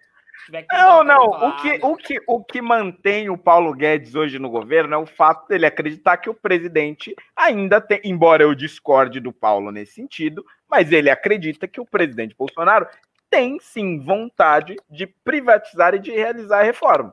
Enquanto esta vontade prevalecer no governo, Paulo Guedes fica lá. É isso. Ah, eu também acho que acho também ele A análise lá, dele está errada, Guedes... a análise dele está equivocada, aí já é outros 500. Aí já é outros 500. É. E, Os 500 bilhões de privatização ou não? não eu, eu, quero fazer um outro ponto. Um outro ponto que eu acho o seguinte: o Holiday trouxe. O Holiday, gente, vocês vão ter que rever esse programa. Falar, puta, o Holiday tá dando nó em todo mundo. E são várias camadas de nó que ele tá dando. O nó que ele fez agora é o seguinte: tem uma crítica embutida nisso. Porque o Paulo Guedes, assim como o Porchat estava fazendo o racismo dele, a prestação se desconstruindo, o Paulo Guedes está com o liberalismo em prestação se desconstruindo também. E ele está ganhando prazo. É ou não é? É tipo um processo. Abra um olho aí. Guto Zacarias, e aí? Como é que fica? Porque é o seguinte, tá? Deixa eu entender aqui. Eles estão saindo, porque eles mesmos perceberam que não tem reforma administrativa e não vai ter programa de privatizações. Dois, para andar a Renda Brasil, que é o único projeto que o Bolsonaro tem, eles precisam sair é, é, ou aumentando impostos via, CM, via CPMF, que não vai passar, ou estourando o teto. Minha pergunta clara, já com eu te amo, meu Brasil, que eu vou deixar para os dois, hein? Paulo Guedes topa estourar o teto ou não? Cara, não sei se ele topa estourar o teto, mas ele já tentou driblar o teto, né? Porque o teto, quando o, o Temer faz o teto, né? Temer barra Meirelles faz o teto, é um teto de uma casa, mas tem algumas coisas que ficam ali numa varanda, sabe? Tem, tem a, uma, uma varandinha gourmet ali, que, por exemplo, é o Fundeb. O Fundeb ficava fora do teto. Então você tinha o teto e o Fundeb, por exemplo, entre algumas outras coisas, poucas, mas ainda assim algumas outras coisas, ficavam fora do teto de gastos. E o Paulo Guedes já viu isso e tentou pegar uma graninha do Fundeb para colocar ali no Renda Brasil. Então, isso é uma, é uma pedaladinha. Ele tentou dar uma pedaladinha ali, colocando o Congresso Nacional, inclusive, como cúmplice dessa possível pedalada, que ele queria dar uma pedalada como fazendo? Pegando uma grana do Fundeb, que estava fora do teto, e aí, portanto, você não ia furar o teto, porque está fora do teto, e aí você colocava ali na Renda Brasil, na, na Renda Brasil lá, que é a renda que ele está tentando colocar. Então, óbvio que isso já era uma tentativa de você dar uma, dar uma driblada no teto, né? A gente já viu aí um sujeito liberal tentando driblar o teto de gasto, né? Que é coisa, por exemplo, que o Guilherme Boulos defende, que, tipo, a extrema esquerda defende você furar o teto de gasto. Né? Eu tenho um, um grupo com alguns assessores importantes, principalmente do Partido Novo, em que um, um, dos assessores mais importantes, de um dos deputados mais importantes do Novo, faz a, fala a seguinte coisa, né? Obviamente não vou citar quem é. Fala, cara, ele tá queimando a equipe ao vivo, ele é doido, acabou o projeto liberal. É isso. Né? É, é exatamente isso que aconteceu. O Paulo Guedes que simplesmente saiu queimando a equipe dele um por um, equipe que é muito leal ao Paulo Guedes. Tem, por exemplo, o Adolfo Saxida lá, que ele tem vários e vários e bons textos, inclusive contra a CPMF. E aí agora ele é ministro de um, de um, de um ele é secretário de um ministro da Economia que tenta passar a CPMF todo o tempo. Então, tipo, é, fica complicado isso aí. E ele, o Paulo Guedes, é, quando ele assume, ele tenta montar ali uma espécie de um dream team é, da economia. Então ele chama o Paulo Webel, chama o Salim Matar, chama o Rubem Novaes para comandar ali o BB, o Banco do Brasil o Adolfo Saxida. Só que, tipo, um monte dessa galera, todo mundo já tem ali um grande currículo, já trabalhou em vários lugares, já tá cheio de dinheiro. Então, essa galera só aceitou o cargo para tocar uma ideia liberal pro Brasil. Eles falaram, pô, agora o Brasil vai virar liberal. E, mano, o sujeito que ainda acredita que vai rolar isso em pleno, pleno agosto de 2020, já viu que isso não vai rolar, pelo amor de Deus. Você pega ali, o Salim Matar já tava sempre, é, é ele que é o rei do, de ir no mercado financeiro, é, o mecenas do liberalismo do mercado financeiro e fala, não, a gente vai privatizar tal coisa, etc. Só que, tipo, já tava ficando feio. O Salim Matar já tinha aparecido no panômetro várias vezes, já tava ficando feio para ele. Todo mundo olhando, tipo, cara, não vai sair privatização nenhuma. Aí, aí a gente tem o, Paulo Guedes, né? que tem algumas chamadas, a Folha, principalmente o antagonista, faz algumas chamadas, por exemplo, é, citando coisas do tipo: é, Paulo Guedes diz que debandada não é debandada. Tipo, teria que ser uma chamada assim. Porque falar que não, não houve uma demandada, depois esse corrige fala que de fato foi uma demandada no segundo momento, é, é, um absurdo, né? Eu fiz aqui um levantamento rápido, né? Não levantamento igual do Paulo Guedes fez ali das, estatais, mas levantamento rápido aqui, que saiu, por exemplo, o Paulo Ebel, o Salim Matar, o Rubens Novaes, do BB, Mansueto Almeida, também um dos outros é, desse Dream Team. Então, tipo, a galera tá saindo, tem uma debandada de liberais no Ministério da Economia, isso tá claro, que tá todo mundo percebendo que o Paulo Guedes, é, se não é, sei lá, esse liberal todo, é um sujeito que não tá comprometido com todas essas questões aí.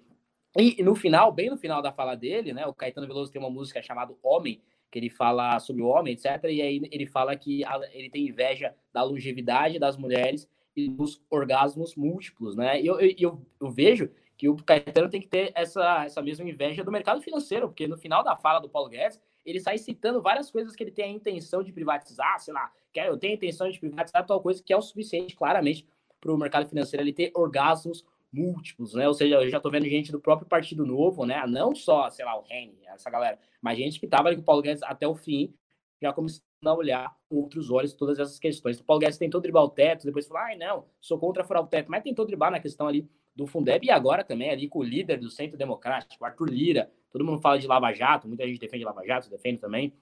Alguns problemas, claro, mas a gente vê Lava Jato, a gente pensa no Lula preso, sei lá, no PT. O partido mais investigado da Lava Jato é o PP, o partido do Arthur Lira, do Ciro Nogueira, que saiu uma foto quase beijando o Bolsonaro recentemente. O Arthur Lira, que é um dos grandes líderes e agora está lá como líder do Centro Democrático. Né? Ou seja, hoje a mensagem que Paulo Guedes é, passou foi o seguinte: saíram os liberais do Ministério da Economia e agora quem está tocando é o Arthur Lira. É isso, é uma entrevista coletiva para falar, entre outras coisas, da saída de liberais e do líder do Centro Democrático, o Arthur Lira, é, tocando ali a, a, as questões do governo.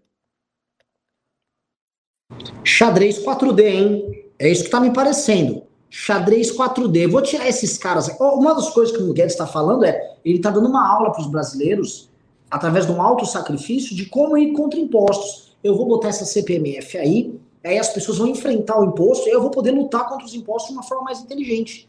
Isso eu chamo de xadrez 4D. Fernando Holliday.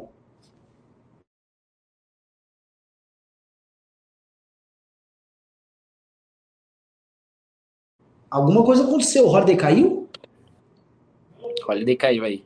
Pô, o Matheus Hector me mandou mensagem aqui pedindo para entrar no News aí, Renan. Se quiser, ele. ele... bota aí, bota aí com o Holiday, vê aí como é que faz. Eu não sei como fazer, mas põe ele aí. Agora, né? É, é... Agora, assim, eu tô, eu, tô, eu tô muito triste com o que aconteceu, eu confesso. Tô muito triste porque eu, eu queria um projeto de privatizações para o Brasil.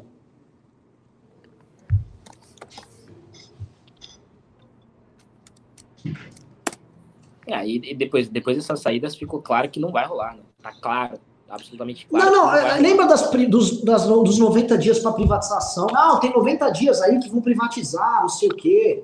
Lembra? Era 90 dias para ter as privatizações. Cadê os. Vai ter? Não, não Ele prometeu que o, o, aparentemente o líder do Centro Democrático estava simpático à ideia. Fernando Holliday, nos ajude aqui. O público, o público, ah, você tá sem áudio, arruma o áudio aí. Sem áudio. Fernando Royce está sem áudio, enquanto isso eu vou falando o seguinte, tá? É, acho a situação. É, eu, que, eu quero entender amanhã o que, que a Bolsa de Valores vai falar, que o pessoal do mercado. Não, veja bem, Paulo Guedes ainda assim, ele fez um importante arranjo político com Arthur Lira do Centro Democrático para construir uma alternativa para o seu grande plano nacional, que já ninguém sabe mais qual é. Fernando Holliday. Pronto, agora foi? Tô no ar? Só queria registrar que o seu fone de ouvido foi comprado em Wakanda, né? Muito mais desenvolvido que o nosso. Pois é, ficaram me zoando por causa do meu fone aí. O, o negócio é o seguinte: ele tá fazendo o que tem de fazer. O negócio é esse. Esse é o Brasil que a gente tem. Esse é o Brasil que a gente tem. O Congresso que nós temos é esse, as instituições que nós temos são essas. Então, assim, ou nós torcemos para que a corrente Paulo Guedes, né, a, a, a, tentativa dele de se alinhar com o centro democrático, dê algum resultado, ou não, não, não resta, não, não resta nenhuma outra alternativa. É a gente ficar nesse marasmo até o final do governo, porque eh, por enquanto não se avizinha nenhum tipo de, de, de impedimento do presidente, ou a, a, a, corrente radical que pede intervenção militar, isso e aquilo, e, e piriri pororó. Então, dentro daquilo que é possível com a manutenção do governo, o Guedes tem tentado fazer. Tem se aproximado do Rodrigo Maia, aliás, o Guedes foi um dos maiores defensores da candidatura do Maia lá atrás, né? Inclusive, sempre bom lembrar que naquela uh, eleição a gente acabou até votando no. A gente, eu digo, o Kim acabou votando no Marcel Van Hatten.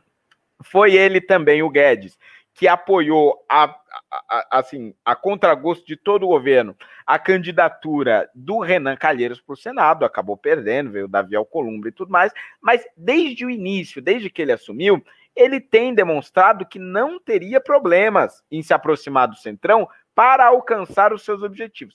O grande problema que essa saída do Salim e, e, do Paulo Ebel demonstram é que, mesmo com essas alianças, tudo continua demorando. Mas veja bem, nós vamos aqui julgar alguém por ter esperança? Não vamos, não vamos. Isso nós não vamos fazer. Então, eu, eu acredito que, assim, ele tem esperança, ele quer fazer e ele encontrou um único caminho possível para fazer, que é por meio desse jogo, infelizmente, com o Centrão. É o único caminho possível? É evidente que não. Não foi esse o caminho que Bolsonaro prometeu na campanha em 2018. Na verdade, ele prometeu um caminho completamente oposto.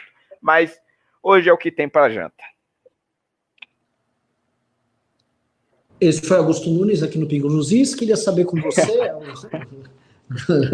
Guto Zacarias, eu vou colocar meu ponto aqui. Ó, temos mais um convidado aqui. Boa noite, pessoal. Matheus Zé estava em Volta bomba. Opa! Ó o Matheus. O sempre extravagante Matheus Hector, diria. É muito estilo, né? Muito estilo. Agora é o, o seguinte. O Ventura do liberalismo brasileiro. O Ace Ventura. Eu quero saber um negócio, Matheus Hector. Quero saber um negócio. Você, liberaloide, liberaloide, tá? Privatizador. Quero saber como, como, como ficará agora, né? Porque eu, eu quero saber o, como ficará os mercados, como é que ficará o teto de gastos. Porque é o seguinte, agora o Guedes está solto para destruir o teto, hein? Vai com tudo, vai, ele vai. A, a, liberdade vem com tudo. Ele vai pegar o caminhão da liberdade e vai, vai derrubar o teto. Ou você acha que não? Não, Qual Renan, o caminho? acho que Primeiro, boa noite a todos. Cheguei aqui de última hora, eu agradeço o convite. Boa noite, Holiday. Queria parabenizar pela, o, pelo anúncio da pré-candidatura à reeleição. Boa sorte nessa jornada. Renan, eu Obrigado. acho que hoje é o dia que o cinismo acabou. Quando o Moro saiu, o pessoal aventou, não tem mais condição desse governo. E os covardes foram para um lugar, foram para o guedismo. Né? Não, mas peraí, então vamos dar uma olhada para esse governo. Ainda tem uma chance de alguma coisa acontecer. E vamos dar aquela última enganada que o Bolsonaro não é um sindicalista, não é um caudilho de quinta categoria. E todo mundo foi para. se agarrou ao Guedes, né? Hoje ficou claro que nem a equipe própria que o Guedes escalou aguenta mais esse governo. A reforma administrativa era para ter sido enviada logo após a reforma da Previdência e não foi enviada até agora e nem será enviada lá na frente, porque não interessa ao presidente Jair Bolsonaro mandá-la, né? Paulo Guedes perdeu totalmente na discussão tributária, só fala em CPMF, se tornou um velho senil. O Salim Matar saiu um pouco e acho que sai de certa forma constrangido, porque falava em trilhão de imóvel, trilhão de sei que lá, não vão privatizar, né? E o Guedes se tornou uma peça decorativa a um projeto autoritário de poder do governo Bolsonaro pensando do ponto de vista econômico, eu acho que a gente não vai ter mudança de curto prazo, porque, como a gente disse, Renan, a gente vive no país do Telex Free. O Brasil é o país do Telex Free e o mercado gosta de ser enganado. E quem vai continuar enxutando bolsa, não, isso é só uma mudança, mas o cenário que a gente vê é o que a gente falou na semana passada. Caminhando para. Eu acho que não é uma venezuelização, a gente caminha para ser uma grande Argentina. A gente caminha para o fim do teto, daqui para frente. A ala militar sai fortalecida, vão querer gastar para garantir. Eh, tem coisas boas, ampliação de programa social, isso eu não acho um programa grave, mas vão querer gastar em obra. Rogério Marinho vai dar a mão para os milico, vão gastar para caramba daqui para frente. E a gente caminha para o cenário nos controle fiscal muito parecido. E eu acredito que 2023 será muito parecido com o que a gente viu em 2015. Um governo que totalmente descontrolado e a conta vai chegar e quem vai pagar a conta é a gente. Agora resta todo mundo que está nos ouvindo, todo mundo que é liberal, parar de ser cínico, parar de dizer que tem alguma chance de ir, ir para a oposição direta desse governo. Porque nem na economia mais pode dizer que é liberal. Pois é, é, é uma situação, Matheus, assim, eu estou muito preocupado com os mercados.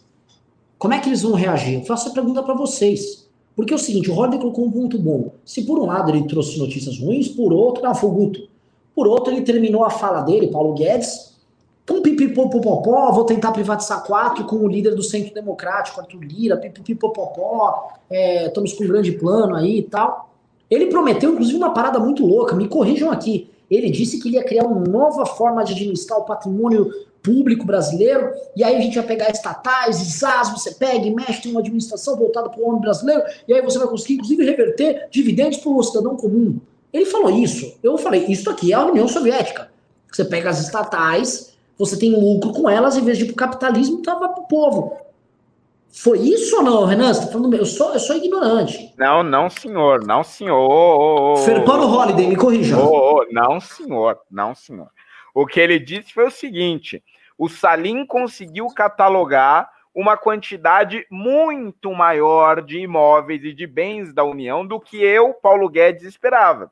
Ele calculava em um trilhão, o Salim conseguiu catalogar em 1,2 trilhão.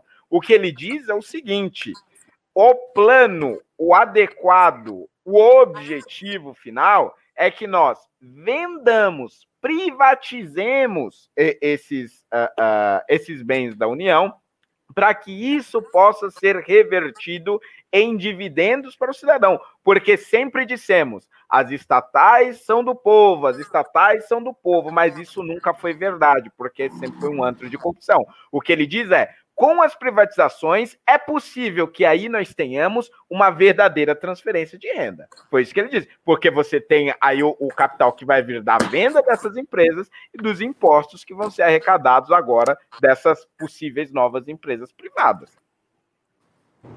Tá, entendi. Eu entendi, faço, não. eu faço O duas leituras. um ponto. Eu, faço, eu vejo duas leituras dessa fala do Paulo Guedes aí, da questão da, desse vai ter dividendo e tal, tal, tal. É, primeira, é, isso para mim, esse, esse série desses trilhões, 1,2, 1,3, é o novo 500 milhões de testes, né? Que o amigo inglês dele estaria. Então não dá para acreditar no Paulo Guedes. É que nem aquela mulher que tá te traindo assim, é, você tá 12 meses namorando, tá te traindo todo mês e você acha que mês que vem não vai te trair. Então, primeiro que chega, não dá para acreditar. E segundo, que eu acho que esse discurso aí de não, vamos ter um modelo de governança tal, tal, tal, é quem está querendo tirar da reta que vai privatizar, é vamos morar com governança. Ele não vai fazer nada. É decorativo, é a peça política para um projeto autoritário. Não, o Matheus tem, tem toda a razão. Já, já não dá para acreditar no Paulo Guedes, não por falta de esperança, né? Ai, vocês não têm esperança. É porque ele já falou um monte de coisa e não cumpriu. Por exemplo, na, na questão das privatizações, saiu um estudo da Folha que ele só tinha 18 das estatais catalogadas de mais de 600. Então, tipo, nem estudando, ele tá. Não, não, tá, tá parado, não tá acontecendo nada. A reforma tributária, ele demorou tanto para mandar, que a ideia dele era colocar essa CPMF. Aí rolou a CPMF, ele tirou o Marco Sintra e falou: ah, a culpa era dele e ficou sem reforma tributária porque a ideia dele era a CPMF e ele mandou o cara embora. Ele ficou enrolando para mandar essa reforma tributária que é do tamanho de que não é nada, que não é absolutamente nada. Então não dá para acreditar num sujeito que mente igual o Paulo Guedes ou que é, é aquilo, das duas uma. Se o, Paulo- se o Paulo Guedes acredita em tudo isso que ele está falando, ou ele não entende de economia ou ele está sendo mentiroso. Não tem uma, uma segunda hipótese. Não, não Holiday vai grande cima. Guto, o Holiday vai te cancelar. falar, Não, falar que você vai não, privatizar não. um trilhão. Não dá. Não, não, Segura- vocês me desculpem, vocês me desculpem, vocês me desculpem, mas existe aí um, um- um problema grave. Talvez, talvez vocês aí na, na iniciativa privada não consigam enxergar muito bem isso, mas a gente tem um problema. Quando nós falamos em administração pública, para que as coisas né, não depende de um cara. Nós sabemos o presidente da República que nós temos, então veja lá, o Guedes está fazendo coisas apesar do presidente. O Guedes está trabalhando apesar do Congresso. Então veja bem. Ah, mas não privatizou. Ah, mas não foi reforma. Mas quem vota a reforma administrativa? Quem é que assina para enviar Quem assina para enviar o Congresso é o presidente. O presidente não quer comprar briga com o sindicato, com o servidor. Como é que faz? Você convence o presidente. Ah, mandou. Ah, mas é o Guedes que vota. Não é o Guedes que vota. Quem vota são os deputados e senadores. Então, pera lá, você tem que convencer os deputados, tem que convencer os senadores.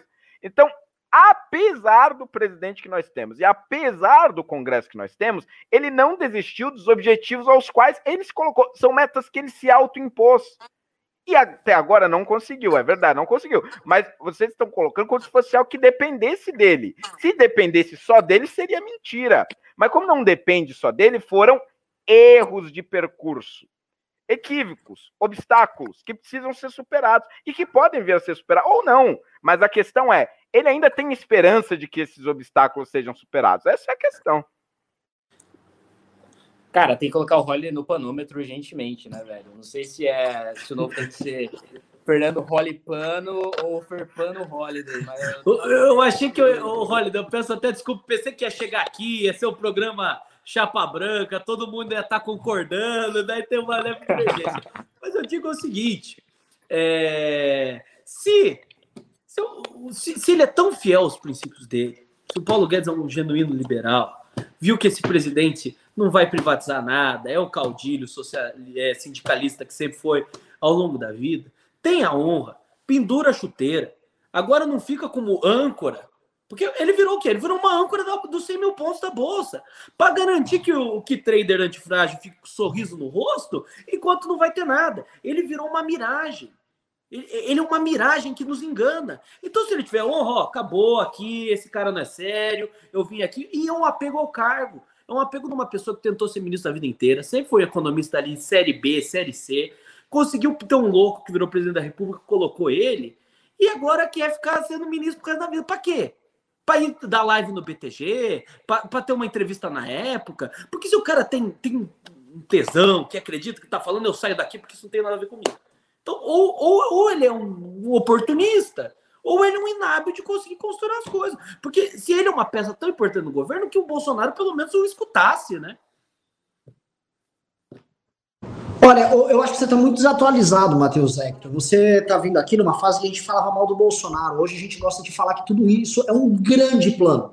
Um puta de um plano. Então, assim, quando você está vindo com a farinha, ele já está com o bolo e o Bolsonaro está, inclusive, cozinhando aqui, fazendo a calda de chocolate no bolo, tá? O que, que é o lance? O lance, para mim, está tá muito claro o Paulo Guedes jogou o problema na mesa e expôs o establishment. O establishment está lá exposto agora. Olha só, as privatizações não aconteceram porque o establishment não deixou. O que, que o Bolsonaro, o que, que o povo vai fazer agora? O povo vai se pronunciar e vai falar claramente que precisa do apoio ao Paulo Guedes. E assim eles vão conseguir fazer reforma, mesmo sem os votos dessa, dessas raposas do Centrão. Eu acho que está encaminhado. Está encaminhado. Agora, sim, a grande verdade é, eu estou agora no grupo de WhatsApp, quando vocês estavam falando, estava falando com amigos, colegas do mercado. Eles falam assim: não, não, vai estar tá todo mundo ainda de pé amanhã. Vai ter uma oscilaçãozinha na bolsa, mas a galera tá com o Guedes. O Guedes tem um plano, eles só não sabem qual é, mas o plano parece que é bom pra cacete. Ninguém tem ideia de qual o plano, nem como vai terminar, mas é o seguinte: eles sabem que é bom pra cacete e eles precisam contar para todo mundo que ainda é muito bom o plano. Que eu acho que esse é o sentimento. Eu acho que para mim, como o Brasil é um telex free e a Bolsa de Valores não poderia ser outro telex free. Então eu acho que a galera do mercado precisa falar, galera, é o seguinte, sabe quando começa a ter os inadimplentes na pirâmide e a pirâmide começa a balançar, você não consegue distribuir o dividendo, começa a dar merda ali na pirâmide? Ele, calma, calma, problema sistêmico, negócio bem desse, eu vou trocar o pessoal do financeiro ali que pagava as continhas, vai ainda continuar, o seu Monavista vai receber o kit amanhã, tá tranquilo tal. Tá começando a dar problema na pirâmide, eles vão ficar lá. Você vai ver, meu, o cara do fundo se lasca black, vai estar. Tá, não, o Guedes prometeu aqui, você viu, ó. É só, é que nem o Karl Popper diz, a democracia está funcionando, os sistemas de freio e contrapeso estão funcionando. Você pega aqui, ó, o Congresso pisa no calo ali, dá uma pisada, um pisão de pé no, no executivo, é normal, é do jogo, a democracia nossa é pujante, está funcionando, operou. Ele falou muito bem a nossa democracia operou muito bem aqui na crise do corona, os governadores ficaram com uma parte da responsabilidade, os prefeitos também, a determinação do Supremo, isso é natural do jogo, né? Que enfrentamos, ele disse outro ponto, o Brasil parou para enfrentar a pandemia, todos os recursos colocados à disposição da saúde, ainda que algum comunista deve ter interferido ali, porque só um terço dos recursos foram utilizados na saúde, teve um pequeno problema, comunista sempre ferrando ali, mas fato que Paulo Guedes está muito seguro e está muito tranquilo E eu ficaria muito seguro e muito tranquilo também, porque se eu, que sou um bosta não formado, investigado por desviar 400 milhões de dívida através de superchats no YouTube, tô falando uma hipótese B, muito provavelmente caras como o cara do Silasca Black e gente desse gabarito, com NBA na puta que pariu, sabe que tá tudo bem. É ou não é? Vamos fazer essa última rodada, que eu quero saber mercado amanhã, e depois dessa última rodada eu vou ter que nós precisamos ler os pimbas, tem bastante. Tá, deixa eu só, deixa só falar sobre o que o Paulo Guedes chamou de novo modelo de governança né, das estatais. Segundo um grande site que é o centrômetro.mbl, é, o PL tem oito indicações, Partido Liberal, inclusive com o Valdemar da Costa Neto encontrando o Bolsonaro duas vezes nos últimos meses pelos fundos da garagem do Palácio do Planalto. Olha que ponto chegando. O PL com oito indicações, PSD do grande patriota Gilberto Kassab com cinco, o PP, partido mais investigado da Lava Jato com três, MDB com dois, republicanos com dois, PSL, DEM, Gabinete do Ódio, um, PSC e uma indicação sem partido. Segundo o Centrômetro, já são 78 bilhões do governo federal, é, o orçamento é, do governo federal destinados a cargos do Centrão, 400 mil reais por mês, né, 400 mil reais mensais de salários gastos em cargos do Centrão e mais de 25 cargos, com gente querendo mais. Tá pouco, a galera quer mais. Já criou até o ministério para colocar ali o nosso querido Fábio Faria. Então, esse é o novo modelo de governança, tá? Nunca rolou isso no Brasil, gente. Nunca antes na história desse Brasil a gente teve um modelo de governança tão bom, tão moderno, tão liberal quanto o, que o governo Bolsonaro tenta aí colocar para passar as reformas. É isso. Renan, entrei de supetão aqui e última hora quero fazer a última fala porque tem que voltar umas coisas que eu tava aqui, foi pegou no Flávio. Minha, minha consideração, sua última pergunta da Bolsa, não cai porque vão manter o preço ativo, porque vai continuar a expectativa que vai entregar esse auto-engano, que é ter que enganar a pessoa física, médico que tem uma poupancinha ali no interior, botar em alguma empresa e querem continuar vendendo. Eu que sou uma pessoa totalmente eh, pró-mercado, vejo o mercado totalmente equivocado, totalmente se enganando e o Paulo Guedes sendo uma peça total desse auto-engano da população brasileira. Gente, não tem chance de dar certo. Estamos com a justiça aparelhada, a BIM paralela, caminhando economicamente para ser uma Argentina sem a PEC do teto. Esse que o governo Bolsonaro vai entregar para a gente no final do mandato. Olha, é, o Matheus Hector passou um filme de terror, mas com certeza já estou amanhã na coluna do Constantino Alexandre Garcia, bem mais tranquilo, bem mais seguro, que ele vem com notícias boas. Muito obrigado, também, não gostaram da, da, minha colocação, tome uma cloroquina aí, vai passar tudo bem. Muito obrigado, um abraço, gente. Menino bom esse aí, pô. Bom, menino bom. Até mais, gente. Valeu, Matheus. Até mais. Valeu. Vamos ler Pimba?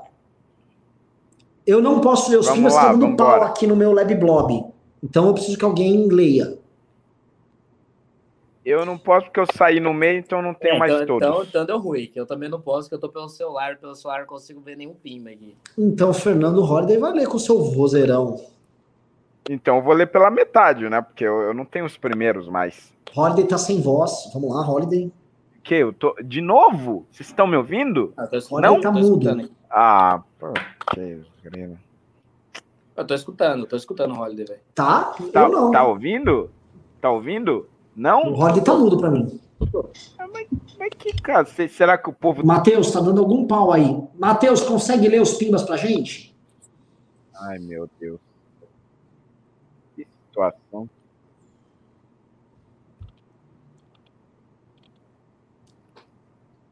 Só estavam falando que o Matheus Zeca tava a cara do Jürgen Klopp, técnico alemão do Liverpool. Tá, realmente, ele é a cara do Klopp. É verdade. O do. É aquele técnico Liverpool. do Borussia? É, é, que era do Borussia. Era, era o técnico do Borussia, agora é o técnico do Liverpool. Rapaziada, vou começar a ler os pimbas então. Vamos lá, Matheus. Soca pau aí. Putz, com Cláudia Paulino. Sotaque carioca vai Com certeza o sotaque mais bonito do Brasil. Cláudia Paulino doou 5 reais. Ótima live, rapazes. Enviei um pimba de 200 reais no PicPay. Um grande abraço a todos. Ela lavou a égua no PicPay. 200 conto lá. Ô, louco. Maravilhoso. Patrícia Veiga doou 5 reais. Vocês acham que Maia está cozinhando pedido de impeachment até janeiro para uma anulação de chapa em causa própria, ele assumiria? Como funciona? Não, não é assim não, não é assim não, até porque o Maia já não é mais presidente da Câmara lá. Né? É, o, o Maia, o, o pedido de impeachment ele está sendo cozinhado muito devagar. É quase um brisket que você faz defumado em 11 horas.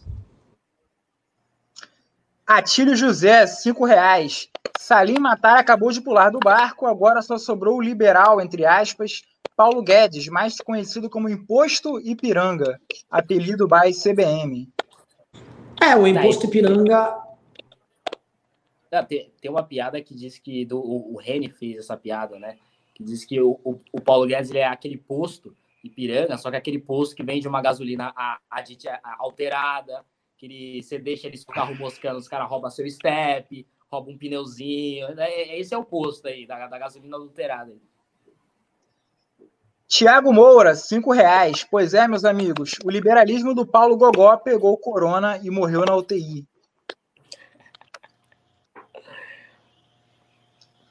Gustavo Mortari, 18,90. Ou seja, nada mudou. Continuamos no mesmo plano de governo de sempre. Nenhum.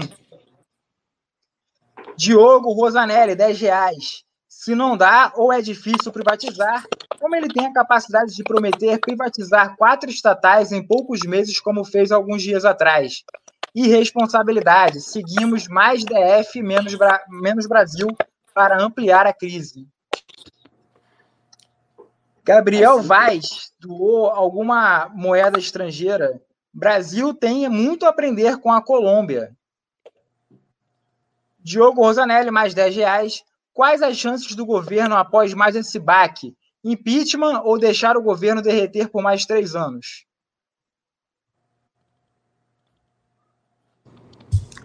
Eu acho que ambas as hipóteses estão passando na cabeça agora do centro democrático. Gustavo Mortari, mais 18,90. Não estou entendendo o discurso. É difícil privatizar, mas na verdade é o presidente que não quer saíram porque não anda e ele cobra agilidade? Olha, indo na lógica que, inclusive, o Holiday trouxe, o, o Paulo Guedes estava abalado emocionalmente, então ele não estava dentro da, das razões dele também normais. Ele estava ali, amigos dele saíram, então, porra, também não vamos, não vamos ficar enchendo o saco do cara. Flávio Smile doou 5 dólares. Faltou o Guedes terminar a palestra dizendo que daqui a 30 dias vai privatizar os Correios e que daqui a 60 dias vem a reforma administrativa. Áudio tá top. Tati Camargo, 10 reais. Governo está derretendo, só palestra. Flávio Schmeil doou mais 2 dólares. Falei cedo demais. User 42, 2 reais. Pimbinha pro santo para não deixar passar em branco. Gabriel Oschenhofer, a culpa é dos millennials. Paulo Palestra. Injustiçados sempre, cinco reais. Como pode um ladrão ser chamado de líder do centro democrático? Olha a desculpa para a saída dos caras. Meu Deus, o que será do nosso país? Vai dar tudo certo, fica tranquilo. Tiago Cardoso, 30 reais. Pimbinha para comprar umas ações da Vale. Caleb Farias, novo membro no canal. Gabriel Santos, 10 reais. Como disse o Kim, é o verdadeiro touro do governo. Pô, Fernando, sem ser diarista do Guedes. Na verdade, estão me ouvindo? Agora tá. O, na verdade, eu não estou sendo diarista do Guedes, eu apenas estou aqui fazendo uma previsão esperançosa e otimista em um programa altamente pessimista. Yuri Nogueira, cinco reais. Se o Holiday continuar assim, ele ganha a liderança do Instituto Liberal. Não, obrigado. E quem discordar é radical de centro. Arthur Miller, cinco reais. Só pensar o teto de gastos como uma meta, deixar a meta em aberto e quando atingir a meta, dobra a meta. O Arlen Miller, dois reais. O novo e o Sabará já eram. Não sei do que você está falando. Você está falando do Levi Fidelix? É. Leandro O, 7,90. Renan, temos uma lista de quem já debandou do governo? Não sei. Com certeza deve ser alguma lista comunista aí. João Lucas Figueiredo, cinco reais. Pimba para o Holiday. Vereador, você acredita em Papai Noel? Zoeira!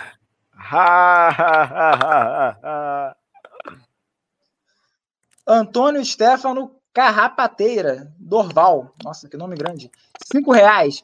Pois é, Guto, você estava certo quando falou sobre o Bolsonaro naquela live que fez o MBL perder inscritos. Como você se sente hoje sobre isso? Cara, eu me sinto. Eu me, eu me sinto certo, eu me sinto certo. Acho que realmente estava certo. Tanto que eu achava já na época que eu estava certo ao ponto de ter falado. Mas me sinto certo. Rafael Barlatti, cinco reais. Renan, você é muito falastrão e fala o desnecessário. Vamos ao que interessa. Nos Pimbas você já está aceitando aceita cheque ou dinheiro vivo? Olha, você pode é, mandar em dinheiro vivo ou em cheque, né? Enfim, você pode depositar no caixa, na conta do MBL. É só mandar um e-mail para contribua.mbl.org.br e nós aceitamos seu dinheiro, ainda mais com o Google não ficando com 30%. O Renan já está pronto para ser uma ex-esposa do Jair Bolsonaro. Leandro O, coment... 18,90. Comentei o que o Matheus falou hoje mesmo. Haverá quebra do teto de gastos, governo levar Malemar até a eleição e em 2023 teremos 2015 de novo. Só um detalhe, tá? Vocês estão dando muito de graça que vão derrubar o teto de gastos assim. Tá? Não vai ser essa baba toda, não. Fabrício Machado, cinco reais. Ferpano Holiday. isso é um preconceito com quem tem otimismo nesse país, tá? É uma campanha contra o otimismo. Fabrício Machado, mais cinco reais. Ferpano Holiday, em qual a mulher de malandro gosta, igual a mulher de malandro, gosta de sofrer? Defenda-se, Holiday. Não deixa isso acontecer. Não, não, porque veja bem, veja bem. Esse é o preço que os otimistas pagam neste país este é o preço. E eu vou pagar esse preço. O Holiday é uma mulher de malandro em desconstrução. Tem um processo. Ele mandou parcelar em 20 anos. Rafael Barlatti, dois reais. Um fato: Henrique Meirelles põe Paulo Guedes para mamar. Como assim, velho? Arthur Todorov, oito reais. Fernando Passapano Holiday, sem fugir da polarização. George Russell ou Carlos Sainz? Boa pergunta. Ele não vai saber. É, o, o, o Carlos Sainz é melhor.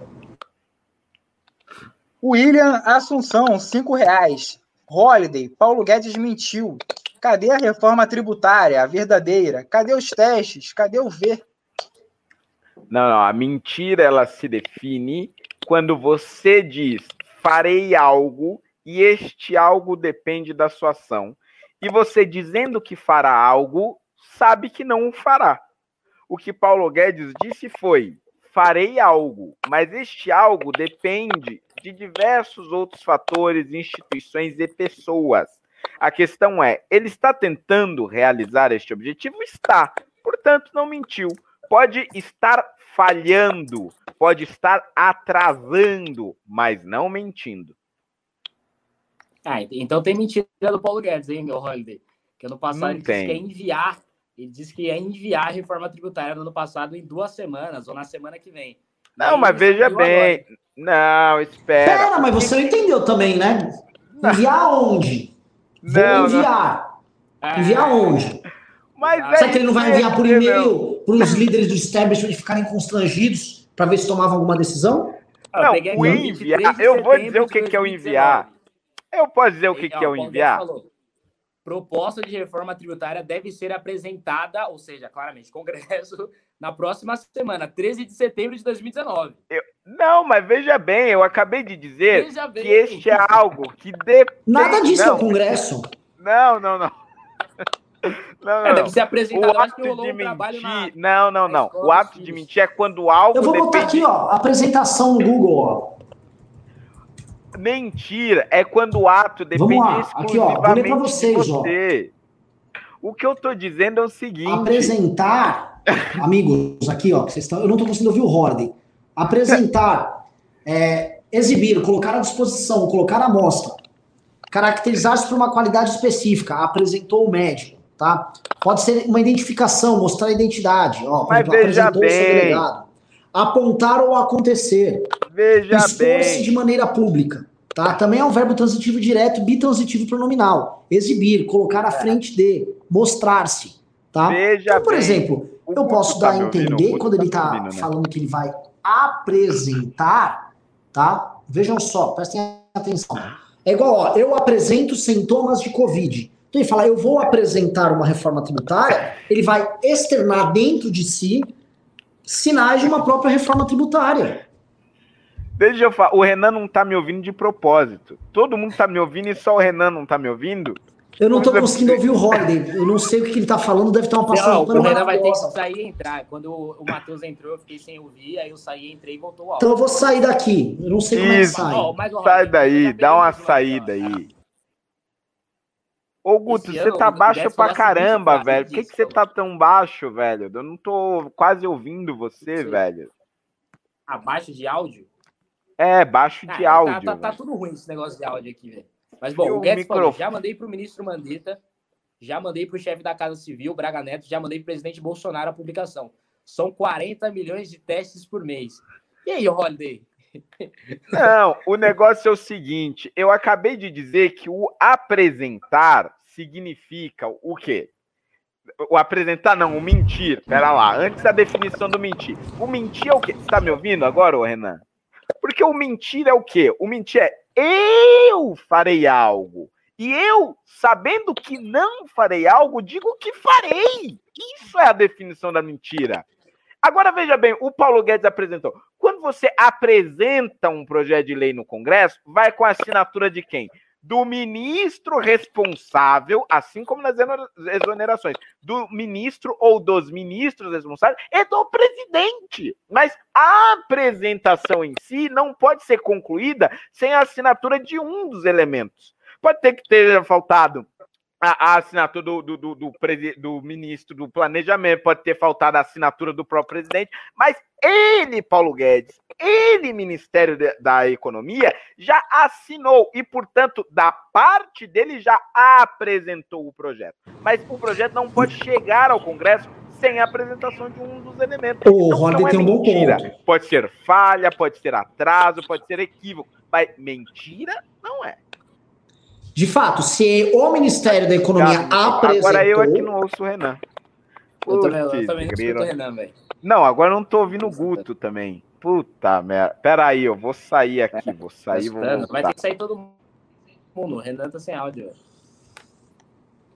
Renan tá me escutando, ao menos? Tô, tô te ouvindo. Ah, eu não tô te ouvindo. Eu não tô. Então sai, me deixa sozinho aqui. Ai, Deus, ai, Deus, velho. Não, agora eu não tô ouvindo o Guto também. Será, ou será que o público tá me escutando também? Será? Não sei, velho.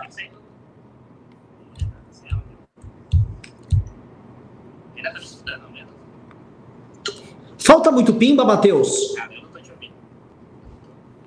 Ah, alguém mandou aqui no chat, estou ouvindo todo mundo. Faltam uns 10 O Renan pimbas. tá Assim, hoje foi cabeça, só cara, pimbinha, hein? Eu nem falo da meta do dia, porque, né? É, Eu, tô, ninguém, eu acho que ninguém tá escutando você, Renan. Então, faz o você- seguinte.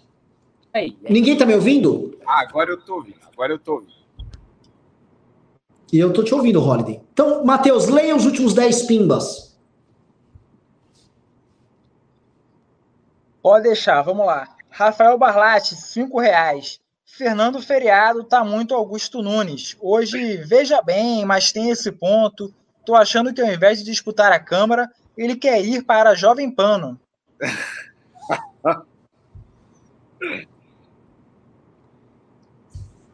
O Arlen Miller, mais dois reais. Vascaíno aqui não. O Arlen Miller, Vascaíno aqui sim, pois nós sofremos mais que o liberalismo no governo Bolsonaro e ainda assim somos mais otimistas que o Fernando Holliday. Rafael Lopes, dois reais. Desconstruidão é o novo narcisão. JV4 e várias letras e números. Concordo com o Matheus sobre o Paulo Guedes. Rê, quando teremos manifestações? Viu sobre China versus Hong Kong? Temos que ir para cima, abaixo a ditadura, seja onde for. Calma, vai chegar.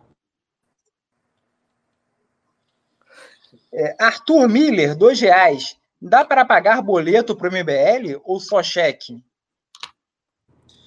Depende, tem que falar com. Eu vou apresentar uma, uma moça que chama Rogéria, ela vai poder resolver isso com você. Rogéria Bolsonaro. Que mulher. Rafael Barlatti, cinco reais. Depois dessa, podemos trocar o nome do Holiday para Daiane dos Santos. Dá um slogan de campanha. Se você também passa pano e está acreditando, vote no Fernando. Sacanagem isso aí. E o último meme, dois reais. Frice Somorum. O Guedes privatizou o Salim Matar, agora vai. Ué, pense bem, repare bem. Ele é um grande empresário, dá bilhão. Números expressivos lá com a, com a Localiza. Se ele saiu do Estado, ele está privado, foi privatizado. Foi uma privatização. Bota na conta. Tá aí, cara. Pois é. é. Faça um encerramento aí que eu tô com, com o áudio todo zoado. Vamos lá. E aí, você vai ninguém? Eu, eu posso fazer o meu de sempre? Vou fazer o meu de sempre. Pessoal, por hoje é só. Foi um prazer estar aqui com vocês. E amanhã estaremos de volta novamente aqui nessa boa e velha videoconferência, porque o MVL é nosso! Ele é muito nosso! Tchau, tchau, pessoal!